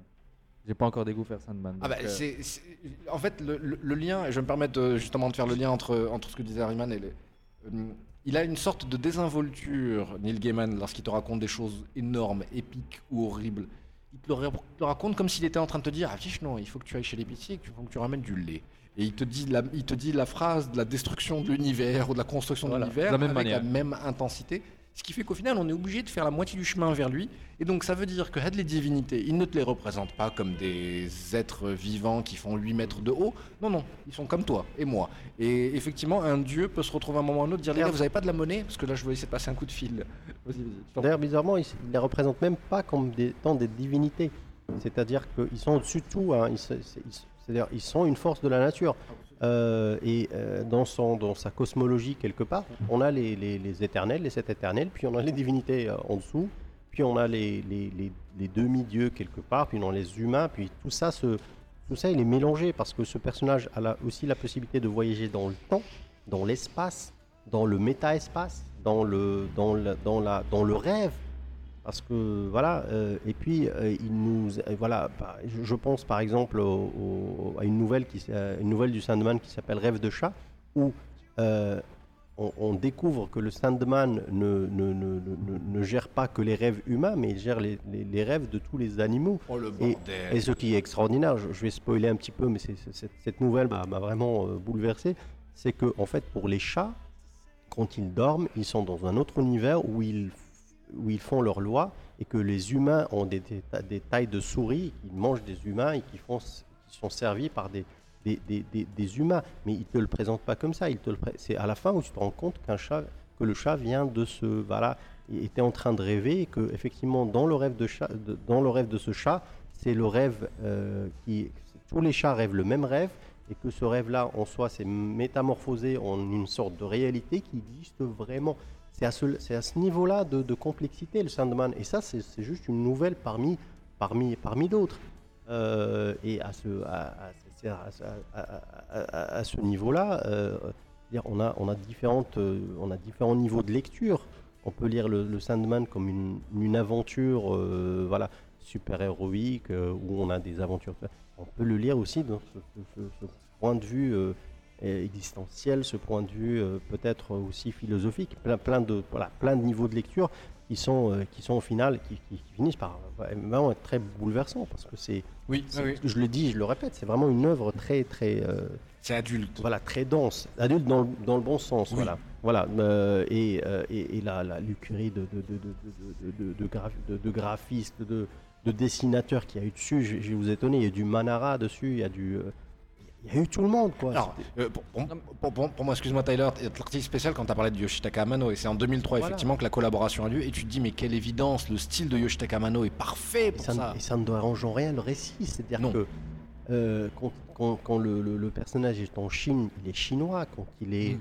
euh, avec les chats, c'est un chat. Quand il euh, d'ailleurs, d'ailleurs, d'ailleurs, une, une- une- une anecdote, enfin plutôt une nouvelle. Euh, Vertigo va tellement mal qu'ils ont redemandé au bonhomme de revenir pour créer le, Sandman, euh, le, Sandman Universe. Et il va y avoir cinq séries de lancées dans, euh, cette année, en 2018 qui, qui- qui va représenter, va, va des, sortes de spin-off de personnages secondaires qui ont d'ailleurs il y a des personnages qui sont totalement inédits, il y a des personnages qu'on a récupérés de, de, de, de, de- l'œuvre originale pour relancer, pour savoir à quel point en fait le, le, le, le, le- le- le- le Sandman est important pour, euh, pour DC, est important pour, euh, pour, le, pour, pour, pour Vertigo, pour la survie carrément de Vertigo.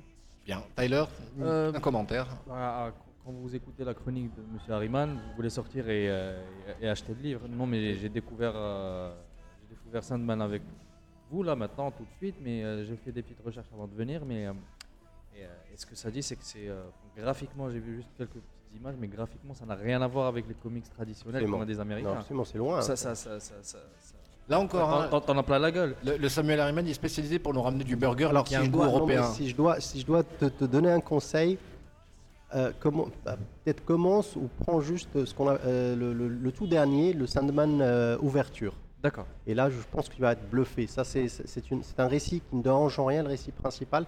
Ça se passe avant le récit principal et ça te met directement dans le bain. Dans le bain. Et c'est visuellement, parce, euh, parce que pour Sandman, des fois visuellement, c'est pas égal. hein. Des fois, tu as, des- des- des- du bon et du moins bon visuellement, mais, mais le texte, il n'y a rien à dire.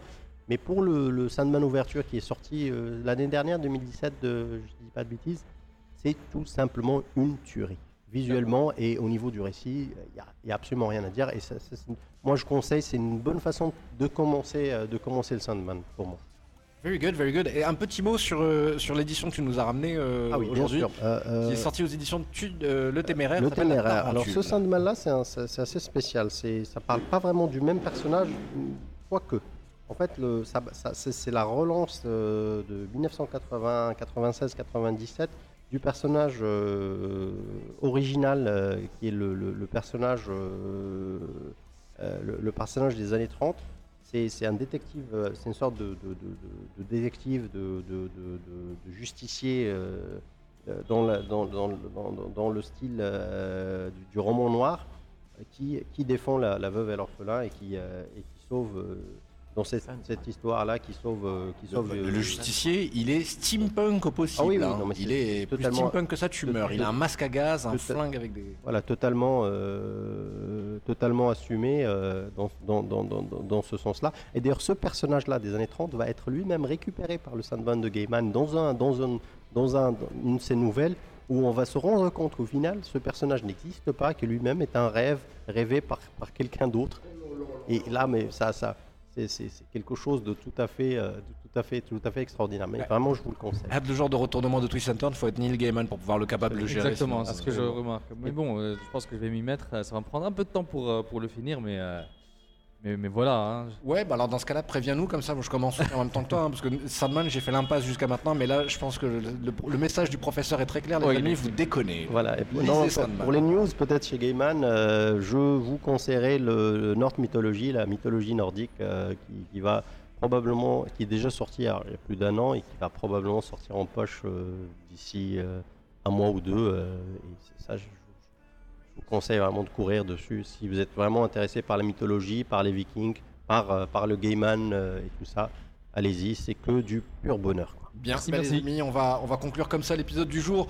L'épisode 8 de la table collector, c'est une émission produite et réalisée par Freshcast et DMM Planète. Rejoignez-nous les amis, installez-vous vous aussi autour de la table collector sur le www.latablecollector.com. Le site sera bientôt en ligne, très très bientôt, promis juré.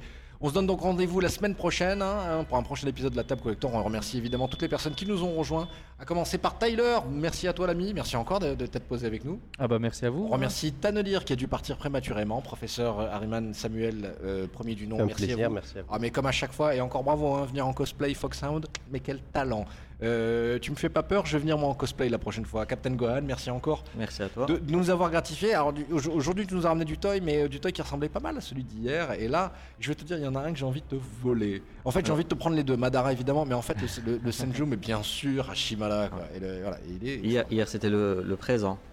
Et là, c'est le passé. Oui, mais vois-tu le passé, c'est un peu le présent dans Naruto.